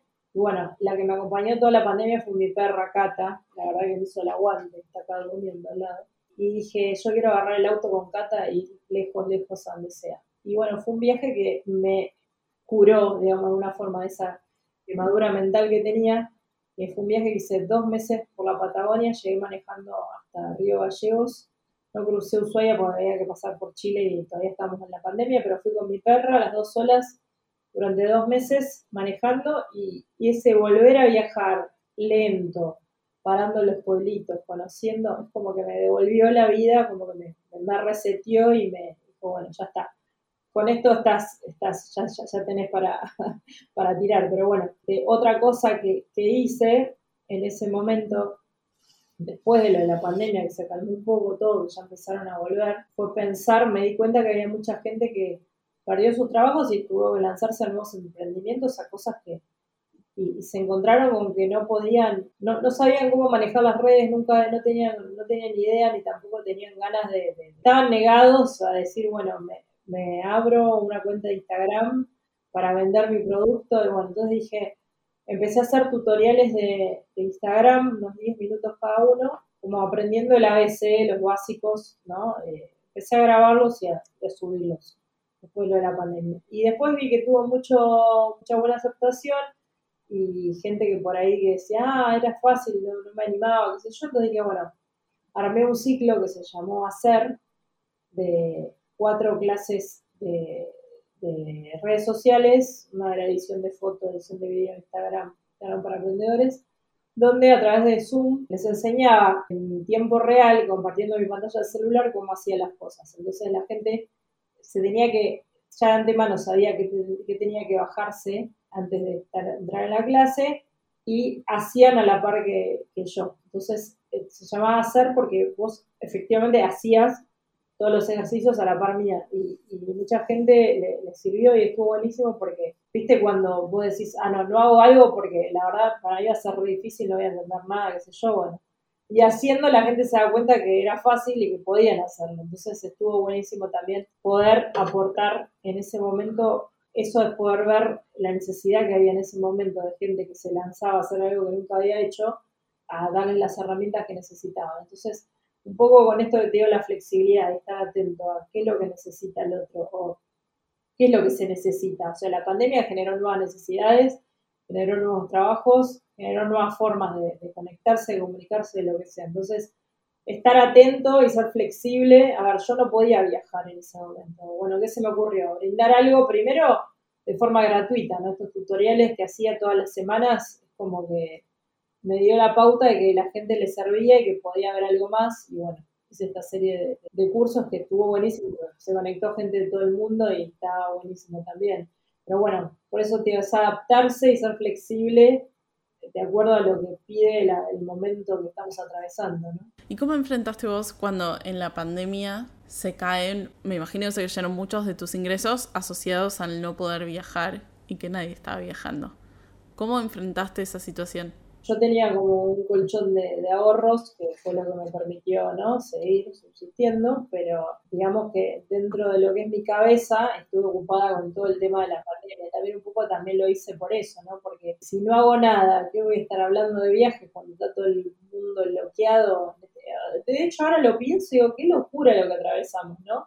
Porque es una locura lo que pasamos. O sea, parece que fue una película de terror, pero posta, o sea, que si no creo que me volvía loca si no hacía algo útil en el momento, ¿entendés? Entonces, creo que un poco también dedicarme a, hacer lo que hice en la pandemia fue una forma de, mantener mi cordura, eh, a pesar de que después me llenó un poco el tema de la salud mental, pero realmente creo que fue una forma de, lidiar sabiendo que estaba haciendo algo útil y que mi tiempo estaba invertido en, algo que, que, servía, ¿no?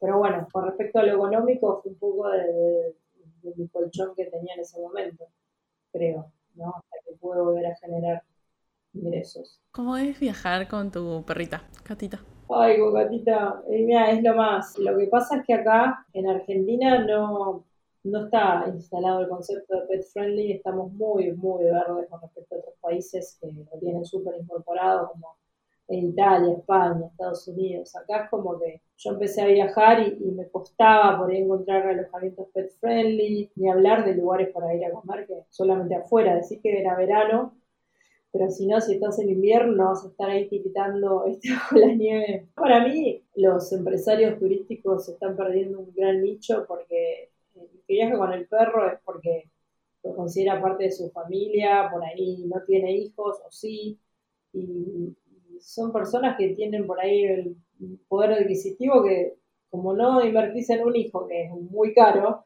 invertís en un perro, realmente tienen el poder adquisitivo para experimentar o hacer viajes de ese tipo, pero no lo hacen porque por ahí no quieren dejar al perro solo o no le quieren dejar una guardería, o no quieren hacer un viaje largo. Entonces fue como un viaje como de aprendizaje y un poco de, fue como la bandera de decir, bueno, probemos esta modalidad pet friendly que no le hace mal a nadie, al contrario, viste que uno parece un perro en cualquier ámbito y todo el mundo, ah, viste, va enseguida a acariciarlo, a hacer este, cosas. Para mí es totalmente terapéutico y bueno, lo bueno es que fue como una, hay dos hoteles que probaron con Catita la experiencia Pet Friendly como para inaugurarla. Así que ahí plantamos bandera en dos hoteles, uno en Comodoro y otro en Bariloche, que ahora son Pet Friendly, que Catita fue la primera huésped. ¡Qué bien! Así que estuvo bueno en el sentido de, bueno, poder concientizar y, introducir. Obviamente que todo, como todo, ¿no? Tiene que ver con la responsabilidad del dueño, ¿no? De cómo ser respetuoso, limpio, de no hacer macanas el perro pobre no tiene la culpa, el tema son los dueños, pero bueno, hay toda una cuestión de la sociedad nuestra que obviamente si yo voy por la calle y estoy esquivando teresos de perro por todos lados, digo, bueno, sí, obviamente, el hotelero va a pensar, si ni siquiera tenemos esa conducta dentro de nuestro día a día en una sociedad, en una ciudad, obviamente en un hotel ni quiero pensar. Pero bueno, ya te digo, tiene que ver mucho con, creo que tiene que haber una educación y un respeto del propietario de decir, bueno, me comporto y, hago lo que necesite el perro para mantener como el orden de limpieza y todo eso.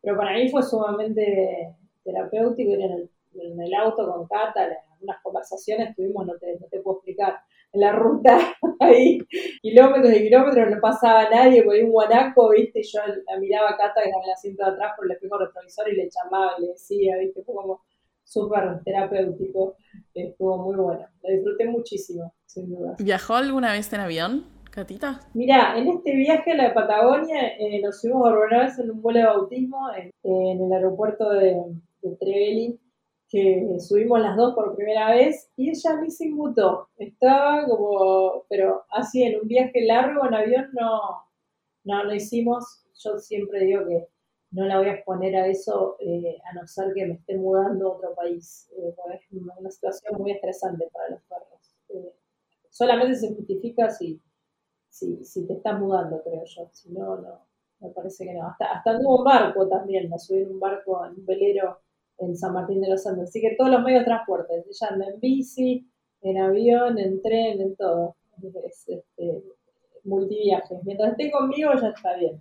Me encanta Catita Influencer. Arroba soy Catita. Ahí va, chicos, acá los seguidores para, eh, para Catita. Me encantaría, ojalá que, cada vez se pueda viajar más con perros y sea todo, todo más fácil. Sí, ni hablar. Así allá vamos. ¿Se te ocurre un podcast para recomendar? Sí, eh, hay uno que está muy bueno que es el de cómo fabricar tiempo con Martina Rúa y Pablo Fernández, que es de La Nación, que está bueno para, para poder enfocarse y para poder maximizar tu tiempo para trabajar. Me parece que tiene herramientas copadas. Bien, ¿y un canal de YouTube? Canal de YouTube, eh, no veo mucho YouTube, soy sincera, pero, pero me parece que el de, el de Chandler, el de Sir Chandler es súper completo para el que le gusta viajar, es como que te muestra bien cómo es la, la experiencia en todos los tipos de transporte y, y bueno, te da una visión copada de, cómo son las cosas cuando uno viaja. Así que está por él. ¿Tenés alguna rutina o hábito que te sea funcional? que nos puedas recomendar? Mm, estoy luchando con eso justo. me, me, hace muy bien andar en bici. Me parece que es como sentir el viento en la cara y ir desprendiendo los pensamientos a medida que vas bicicleteando, me parece que es un, lindo ejercicio. Y, y, sobre todo los que viven en la ciudad de Buenos Aires, que tenemos la, fortuna de que tenemos bicisendas, que la ciudad está conectada por bicisendas en todos lados, en todos los barrios, y eso hace que la actividad sea mucho más segura. Y si no tenés bici de última, eh, puedes usar las bicicletas de la ciudad, que de lunes a viernes es gratuito un viaje de de media hora, creo que son cinco viajes máximo.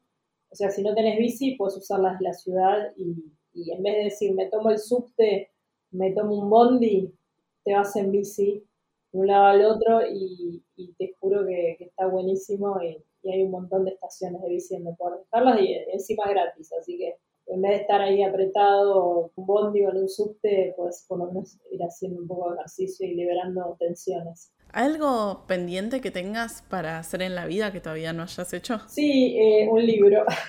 Tengo pendiente escribir eh, mi libro de un poco de historia de aeropuerto y también creo que, incluiría cómo cada viaje, eh, hay viajes puntuales que hice que, que, terminaron ciertos momentos de mi vida y cómo, cómo esos viajes hicieron que en distintas etapas de mi vida yo tomé distintos caminos y decisiones. así que pero bueno, tengo muchas historias de aeropuerto que también tengo que afilar un poco la memoria, pero sí pasan muchas cosas en el aeropuerto, sin dudas. ¿Ya está empezado el, primer borrador? No, no todavía, está como en mi cabeza, por eso lo tengo que bajar, tengo que bajar de mi cabeza. O sea, yo, yo ya te expliqué, mi cabeza como que la abrís y salen, se desprenden como un montón de infinidad de cosas. Así que es un poco bajarlo. Este, tengo, tengo como una idea, pero, pero bueno, necesito este, empezar, ¿no? Hacer, es lo que siempre digo, hay que empezar a hacer, por más chiquito que sea. Así que bueno, en esa. Ahora, con, todo lo que pasaron estos últimos años, ¿qué le dirías a la Floxy del 2014? Ah, que va a estar todo bien, que mientras se escuche va a estar todo bien y que y que siga sus instintos, que va a estar todo bien. Y que hay veces que va a estar perdida, pero que siempre va a encontrar el camino de vuelta. Así que, no se preocupe, que, todo tiene solución, que simplemente hay que, hay que animarse. Pero bueno, que haga las cosas, que disfrute, que disfrute y que disfrute de cada momento, ¿no? Que disfrute de las cosas que hace, que las haga con, ganas y que, que nada, que, que aproveche cada momento, que, que, viva el presente sobre todo. Que viva el presente es uno de los, de lo que más le diría, que, disfrute el presente, porque a veces uno como que está muy enganchado en pensar en el futuro, que te da ansiedad, en el pasado, que te deprime, pero en el presente, vivir el presente, vivir el hoy y aquí ahora es creo que lo más importante. ¿Cómo te llevas vos con el síndrome del impostor? Uf, tengo, tengo serios problemitas.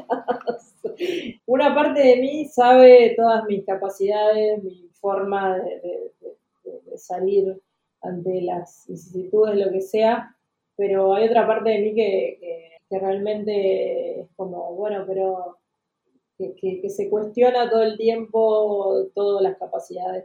Es realmente una lucha constante que tengo con, con síndrome del impostor que, bueno, eh, creo que nos pasa a todos, ¿no? Es como, si no es demasiado bueno lo que hago, si no es suficientemente bueno, si no es suficientemente qué van a pensar que esto, que lo otro, es como, e, es una lucha interna de todos los días, ¿eh? no uno la tiene súper clara.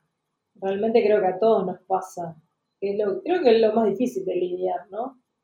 Me parece, cuando uno tiene una, carrera o, sobre todo trabaja en relación de, cuando uno es independiente y solamente dependes de vos, es como que pasa. Así que bueno, trato, trato de, amigarme, pero es complicado, está siempre ahí. un fantasmita, parece. Hola, ¿qué tal? Hola, ¿me extrañabas? Te está acompañando por la vida, no estás sola, es algo bueno. Claro, claro, sí, sí, me está acompañando, me está acompañando y no se quiere ir, es como, es como un inquilino que no, no, paga, no paga el alquiler y eso no ocupa, eso no ocupa, básicamente. ¿Sentís que lo tuviste siempre o que apareció como en esta parte comunicadora de viajes? No, creo que apareció, apareció más ahora. Creo que tenía mucho más confianza en mí, o por lo menos estaba como más, hacía las cosas con más convicción antes, eh, y ahora es como que estoy lidiando, estoy lidiando más eh, en esta nueva etapa. Como ahora estoy en un constante aprendizaje, porque todo cambia todo el tiempo. Cuando yo eh, trabajaba en aviación estaba muy segura de lo que hacía, porque por los años de experiencia, por toda la capacitación que tuve, yo sé cómo funcionan las cosas, o sea, las cosas no cambian, ¿entendés? En cambio, en este ámbito, todo está cambiando todo el tiempo. Entonces, eso me da, me genera inseguridad en el sentido de, bueno, no sé si estoy a la altura o si necesito incorporar cosas nuevas. En cambio, el otro como que lo tenía mucho más incorporado a mí y no parecía el síndrome impostor, estaba como mucho más segura de mí misma. Ahora como que sí, soy segura de mí misma y todo lo que quieras, pero al estar en constante aprendizaje, estar en constante movimiento todo y ser tan, tan efímero todo, ¿no? Porque, viste, a veces prestamos atención, cada vez son menos segundos, cada vez se está reduciendo más, es como que si en dos segundos no te enganchas, si en un segundo no te enganchas, chau, te fuiste, es como, como más presión todavía y eso implica que, que, al uno no estar en constante aprendizaje aparezca más el síndrome. Así que, pero bueno, nada, ahí, en esa, lidiando con eso, amigándome, yendo de la mano. Me pregunto si, todavía esto no, no vi si, si ya salió en, en algún estudio, si empeoró los últimos años con las redes sociales como con la combinación entre la exposición, la poca barrera como poder ver mucho de las otras personas y que otras personas te comenten si todo eso amplificó que nos sintamos mucho peor.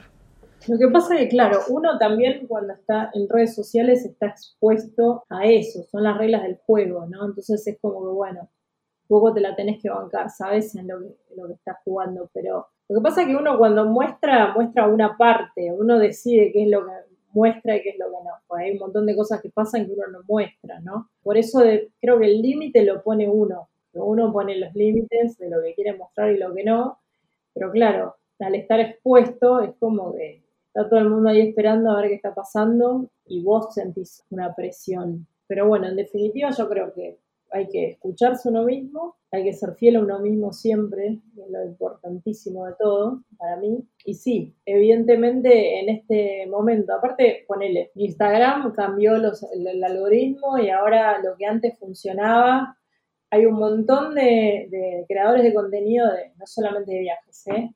De otros rubros que estamos súper frustrados porque ya no, uno no tiene la respuesta que tenía antes o la visualización que tenía antes, porque todo quiere virarse como un formato TikTok. Entonces, si vos no haces eso reel con la manito, las cositas y los cartelitos y qué sé yo, los bailecitos, es como que estás out del sistema. Decís, pero puta, a mí esto no me gusta, no me entusiasma, o sea, ¿qué hago? Porque es como que, bueno, tengo que rendirme ante las reglas de Mark Zuckerberg o ¿qué hago? Cierro la cuenta y necesito a todos, no sé, es como que, bueno, pero ¿de qué forma puedo incorporar lo que pide, pero a mi estilo, y haciendo algo que yo disfrute?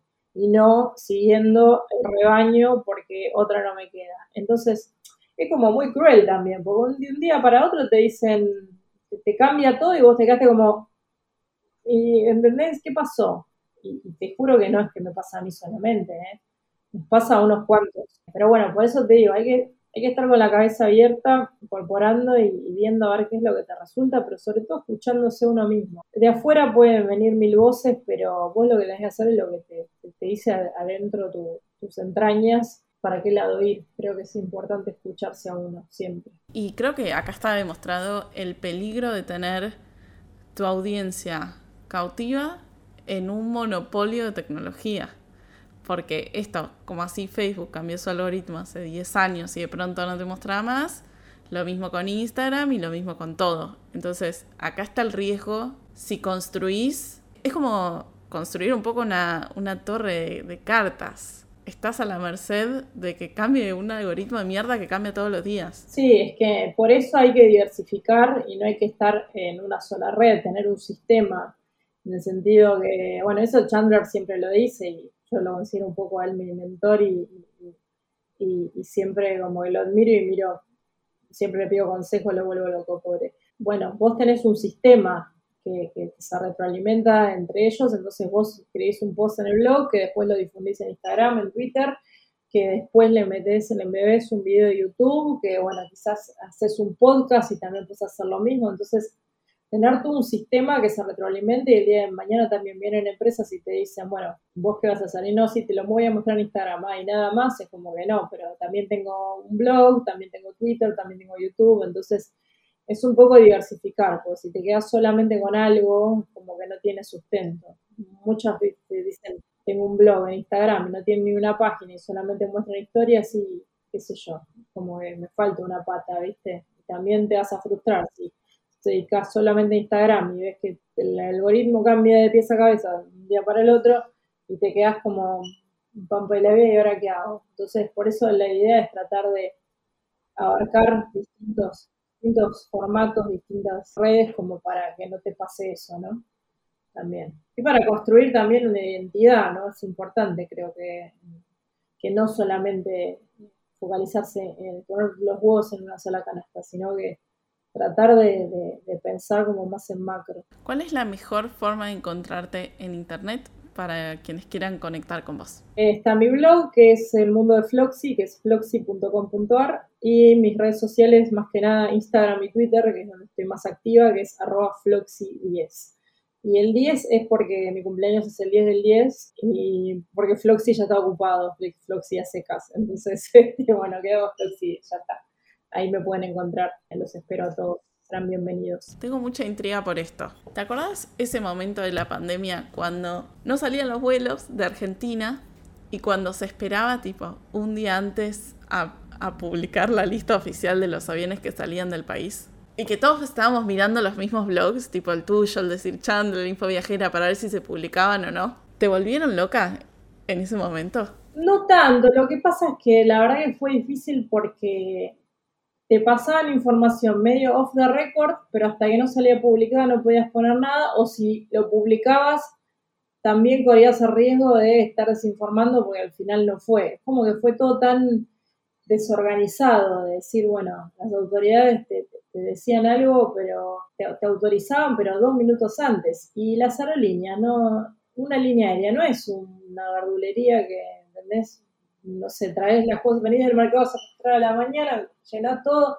No, o sea, tenés que realizar tripulación, permisos, etcétera, etcétera. Y la verdad que fue tremendo. Para las aerolíneas fue súper estresante. Bueno, hay muchas que se fueron. Se fue Emirates, Qatar, New Zealand por esto. Pero, a ver, no sentí, la verdad, la presión de, que me volvieran tan loca como en el momento del principio de la pandemia. Sentí como más presión al principio de la pandemia que ya en ese momento, que en ese momento ya muchos se dedicaban a compartir la misma información. Entonces yo sentí menos presión porque me sentí más acompañada. En el momento de la pandemia lo que estaba haciendo yo era la única que lo hacía. Entonces, obviamente que me ayudaban, pero el nivel de compromiso y de entrega eh, fui la única que puse ahí al asador mi, carita. Pero bueno, eh, en ese momento creo que no, ya te digo, porque había otros que, también estaban compartiendo la información, entonces nos, complementábamos entre todos y nos preguntábamos entre todos, entonces era otra, otra la, la situación. ¿Te acordás cómo fue tu último vuelo previo a renunciar al aeropuerto? Sí, sí, fue fue la verdad muy emocionante porque yo estaba terminando una carrera de 20 años en el lugar donde, donde me vio crecer, porque la verdad es que estuve la mitad de mi vida ahí adentro, en el aeropuerto. O sea, es increíble. Y yo eh, renuncié y me estaba yendo a Europa al casamiento de una prima y me iba a quedar unos tres meses viajando porque siempre quise viajar así largo y tendido y nunca me, no había tenido el tiempo por el trabajo, así que el último día que me tomé el avión, trabajé ese mismo día y me tomé el avión para Europa. Y fue hermoso porque, bueno, me, llevé mi carrión, eh, me fui eh, con, mi uniforme, estuve trabajando hasta, con el vuelo se iba a la, a una, doce y media, una, trabajando hasta las once y media. Me cambié el uniforme, se lo dejé a mis compañeros y le agarré y me subí como pasajera y nada, le dije a los chicos, quiero hacer el último aviso de embarque, porque yo me encantaba hacer los anuncios. Y bueno, nada, hice el último anuncio de embarque ahí con un nudo en, la garganta. Fui la última pasajera, subí, me quedé ahí en la puerta, cerramos la puerta con el, con el jefe de cabina y, y todos mis amigos saludándome del otro lado, yo lloraba, una cosa, y me senté en la ventana, veía a mis compañeros en la rampa que me saludaban, yo no, no sabes lo que lloré, lloré, pero dije, me tengo que ir del aeropuerto tomándome un avión, no puedo, eh, en mi último día de trabajo que termine el día y chau, no, no, esto tiene que cerrar, pues yo igual soy muy novelera, cinematográfica, y dije, no, yo necesito un final de novela, y bueno, dije, no, esto tiene que ser subiéndome al avión y listo, ese fue mi último día que trabajé, así que fue re emocionante, me fui para Roma y fue como eh, nada, me la pasé llorando las primeras dos horas por lo menos, después ya me calmé, pero, pero de, emoción, ¿viste? Porque realmente es como, había un vínculo muy, muy especial con el aeropuerto, con los amaneceres, con, yo, siempre la gente se acuerda de esa época que,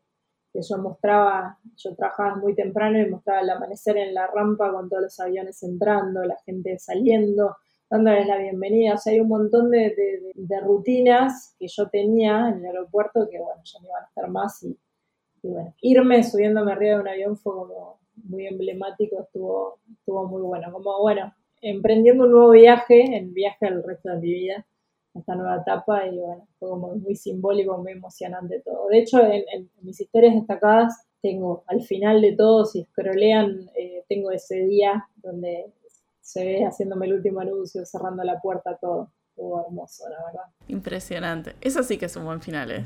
Sí, sí, sí. La verdad que sí, dije, lo quiero hacer, pero lo voy a hacer, lo voy a hacer con estilo. Tiene que, tiene que, tiene que ser el final que me merezco. Bien, entonces vamos a ver cómo cerramos este capítulo. Palabras finales para la audiencia, para los que nos escucharon hasta acá, algo que haya quedado ahí, en tu cabeza. Yo creo que uno siempre tiene miedo y siempre va a tener el síndrome del impostor de alguna forma que va a estar ahí molestando, pero creo que es importante escucharse y hacer las cosas con pasión. Si quieren intentar algo nuevo, prueben, experimenten, eh, empiecen a hacer, aunque sea por algo chiquito, pero empiecen a hacer. Es la única forma de, cambiar, de, poder incorporar algo nuevo. Y si empiezan algo, empiecenlo porque realmente les gusta, porque es algo que, les, va, a, que va a hacer su cable a tierra. Que, y después quizás eso puede derivar en algo. Pero no empiecen algo con el pie izquierdo pensando, bueno, no hay ningún tipo de sentimiento ahí, solamente quiero una, una retribución monetaria, lo que sea me parece que es importante escucharse a uno y también saber que todos somos únicos, que todos tenemos un valor único para darle al mundo. Si no sabes para lo que sos bueno, pregúntale a la gente que te quiere, a tus amigos, tu familia, ¿para qué soy bueno? Y mira, la verdad que vos me das muy buenos consejos de tal cosa. O la verdad que, no, cuando tengo que viajar vos. O la verdad que sos muy bueno escuchando. O bueno, entonces, porque a veces las respuestas, o sea, nuestro peor enemigo es nuestra mente. Eh, las conversaciones que tenemos en nuestra mente, eh, para mí yo creo que es así. Entonces, a veces no nos damos cuenta ni lo que valemos, ni, lo que tenemos para dar. Por eso es importante preguntarle a la gente que te quiere, a ver, que, que, te, den una idea. Uno puede saber un poco por dónde ir. Y, realmente creo que es importante conocerse a uno, tener el valor de, de enfrentarse a uno mismo. Creo que viajar ayuda muchísimo a descifrar quién uno es y qué es lo que quiere en la vida, sobre todo viajar solo. Yo viajando sola descubrí lo mejor y lo peor de mí misma. Y esa forma, eh, creo que cuando uno más se conoce, mejor puede desenvolverse después en la vida. Entonces recomiendo a todo el mundo, ya que lo mío es los viajes, aunque sea una vez en la vida hacer un viaje solo, aunque sea cerquita, pero me parece que el aprendizaje que uno se lleva de esos viajes es totalmente enriquecedor para la vida. Y sé que muchos dicen, no, pero tengo miedo, me voy a aburrir, que qué sé yo. Bueno, no. Sí, posiblemente tengas momentos en que te quieras morir y que estés muy triste y posiblemente eh, sean momentos muy felices, pero creo que es la mejor forma de conocerse uno mismo. Eh, es difícil saber a dónde va, digamos, uno no se conoce, entonces creo que eso es algo que me lo dijo una vez un, un profesor en un seminario de fotografía en Nueva York que me dijo, you have to know who you are, tenés que saber quién sos para saber hacia dónde ir. Si vos no sabes quién sos, y bueno, una forma de conocerte es haciendo un viaje. Y no te digo tomándote un avión a 10.000 kilómetros, sino, no sé, andate a un pueblo a una hora, tomate el tren, hace algo, o sea, cambia tu forma de ver las cosas, cambia tu rutina, cambia tu punto de vista. En vez de hacer siempre el mismo camino al trabajo, andate por otra, por otra, otro circuito, mira para abajo, mira para arriba, sé observador, sé curioso, aprende, sé humilde, sé tolerante. creo que esos son los mensajes que, me gustaría dar. De, creo que nosotros eh, tenemos la capacidad, somos seres humanos, que lo que aprendí viajando es que a pesar de las diferencias culturales o lo que sea, somos en definitiva todos iguales, somos humanos con sentimientos y de esa forma nos conectamos aunque no hablemos el mismo idioma. Entonces, creo que hay que ser más tolerante, más abierto y hacer lo que uno lo hace feliz, vivir el presente y estar siempre aprendiendo para poder eh, ir evolucionando y cuanto más te, más te conozcas, más vas a saber qué es lo que querés en esta vida y cómo puedes aportar algo de ese valor que te hace único en esta vida. Así que si todavía no lo saben, eh, pónganse en marcha para descubrirlo, que seguramente hay algo muy valioso dentro de ustedes que ni ustedes saben que lo tienen, pero les juro que cuando empiecen a investigar algo bueno va a salir de eso. Me encantó. Gracias Floxy por abrir y contar todo esto. Lo disfruto un montón y estoy segura que la gente que lo está escuchando también. Bueno, gracias a vos Maga por este espacio eh, para poder contar mi historia y espero que le sirva a alguien que esté escuchando. El miedo va a existir siempre, hay que aprender a convivir y a bailar un tango ahí con el miedo y con el, por otro lado, cambiar con el síndrome del impostor también. hay que saber convivir con los dos, de la mano, así, agarraditos, caminando. Eh, pero bueno, gracias por este espacio y espero que, esta historia le sirva a alguien que esté en, en mismo posición para que se animen con planificación, pero bueno, siempre el control de nuestra vida está en nuestras manos únicamente y de nadie más, así que adquirir las herramientas para poder tomar el rumbo que queremos que está en nuestras, en nuestras manos y es posible. Todo es posible si nos lo proponemos y trabajamos por eso. Así que gracias Maga y gracias a todos los que están escuchando. Vamos, te mando un abrazo. Un abrazo enorme, gracias. Gracias por escuchar este capítulo. Si tenés alguna amiga o amigo que le pueda gustar esta entrevista, reenviáselo que nos ayuda a crecer. Todos los links de lo que hablamos están en tienequehaberalgomás.com y puedes mandarnos cualquiera de tus comentarios por las redes sociales en arroba tiene que haber algo más. Nos vemos la próxima.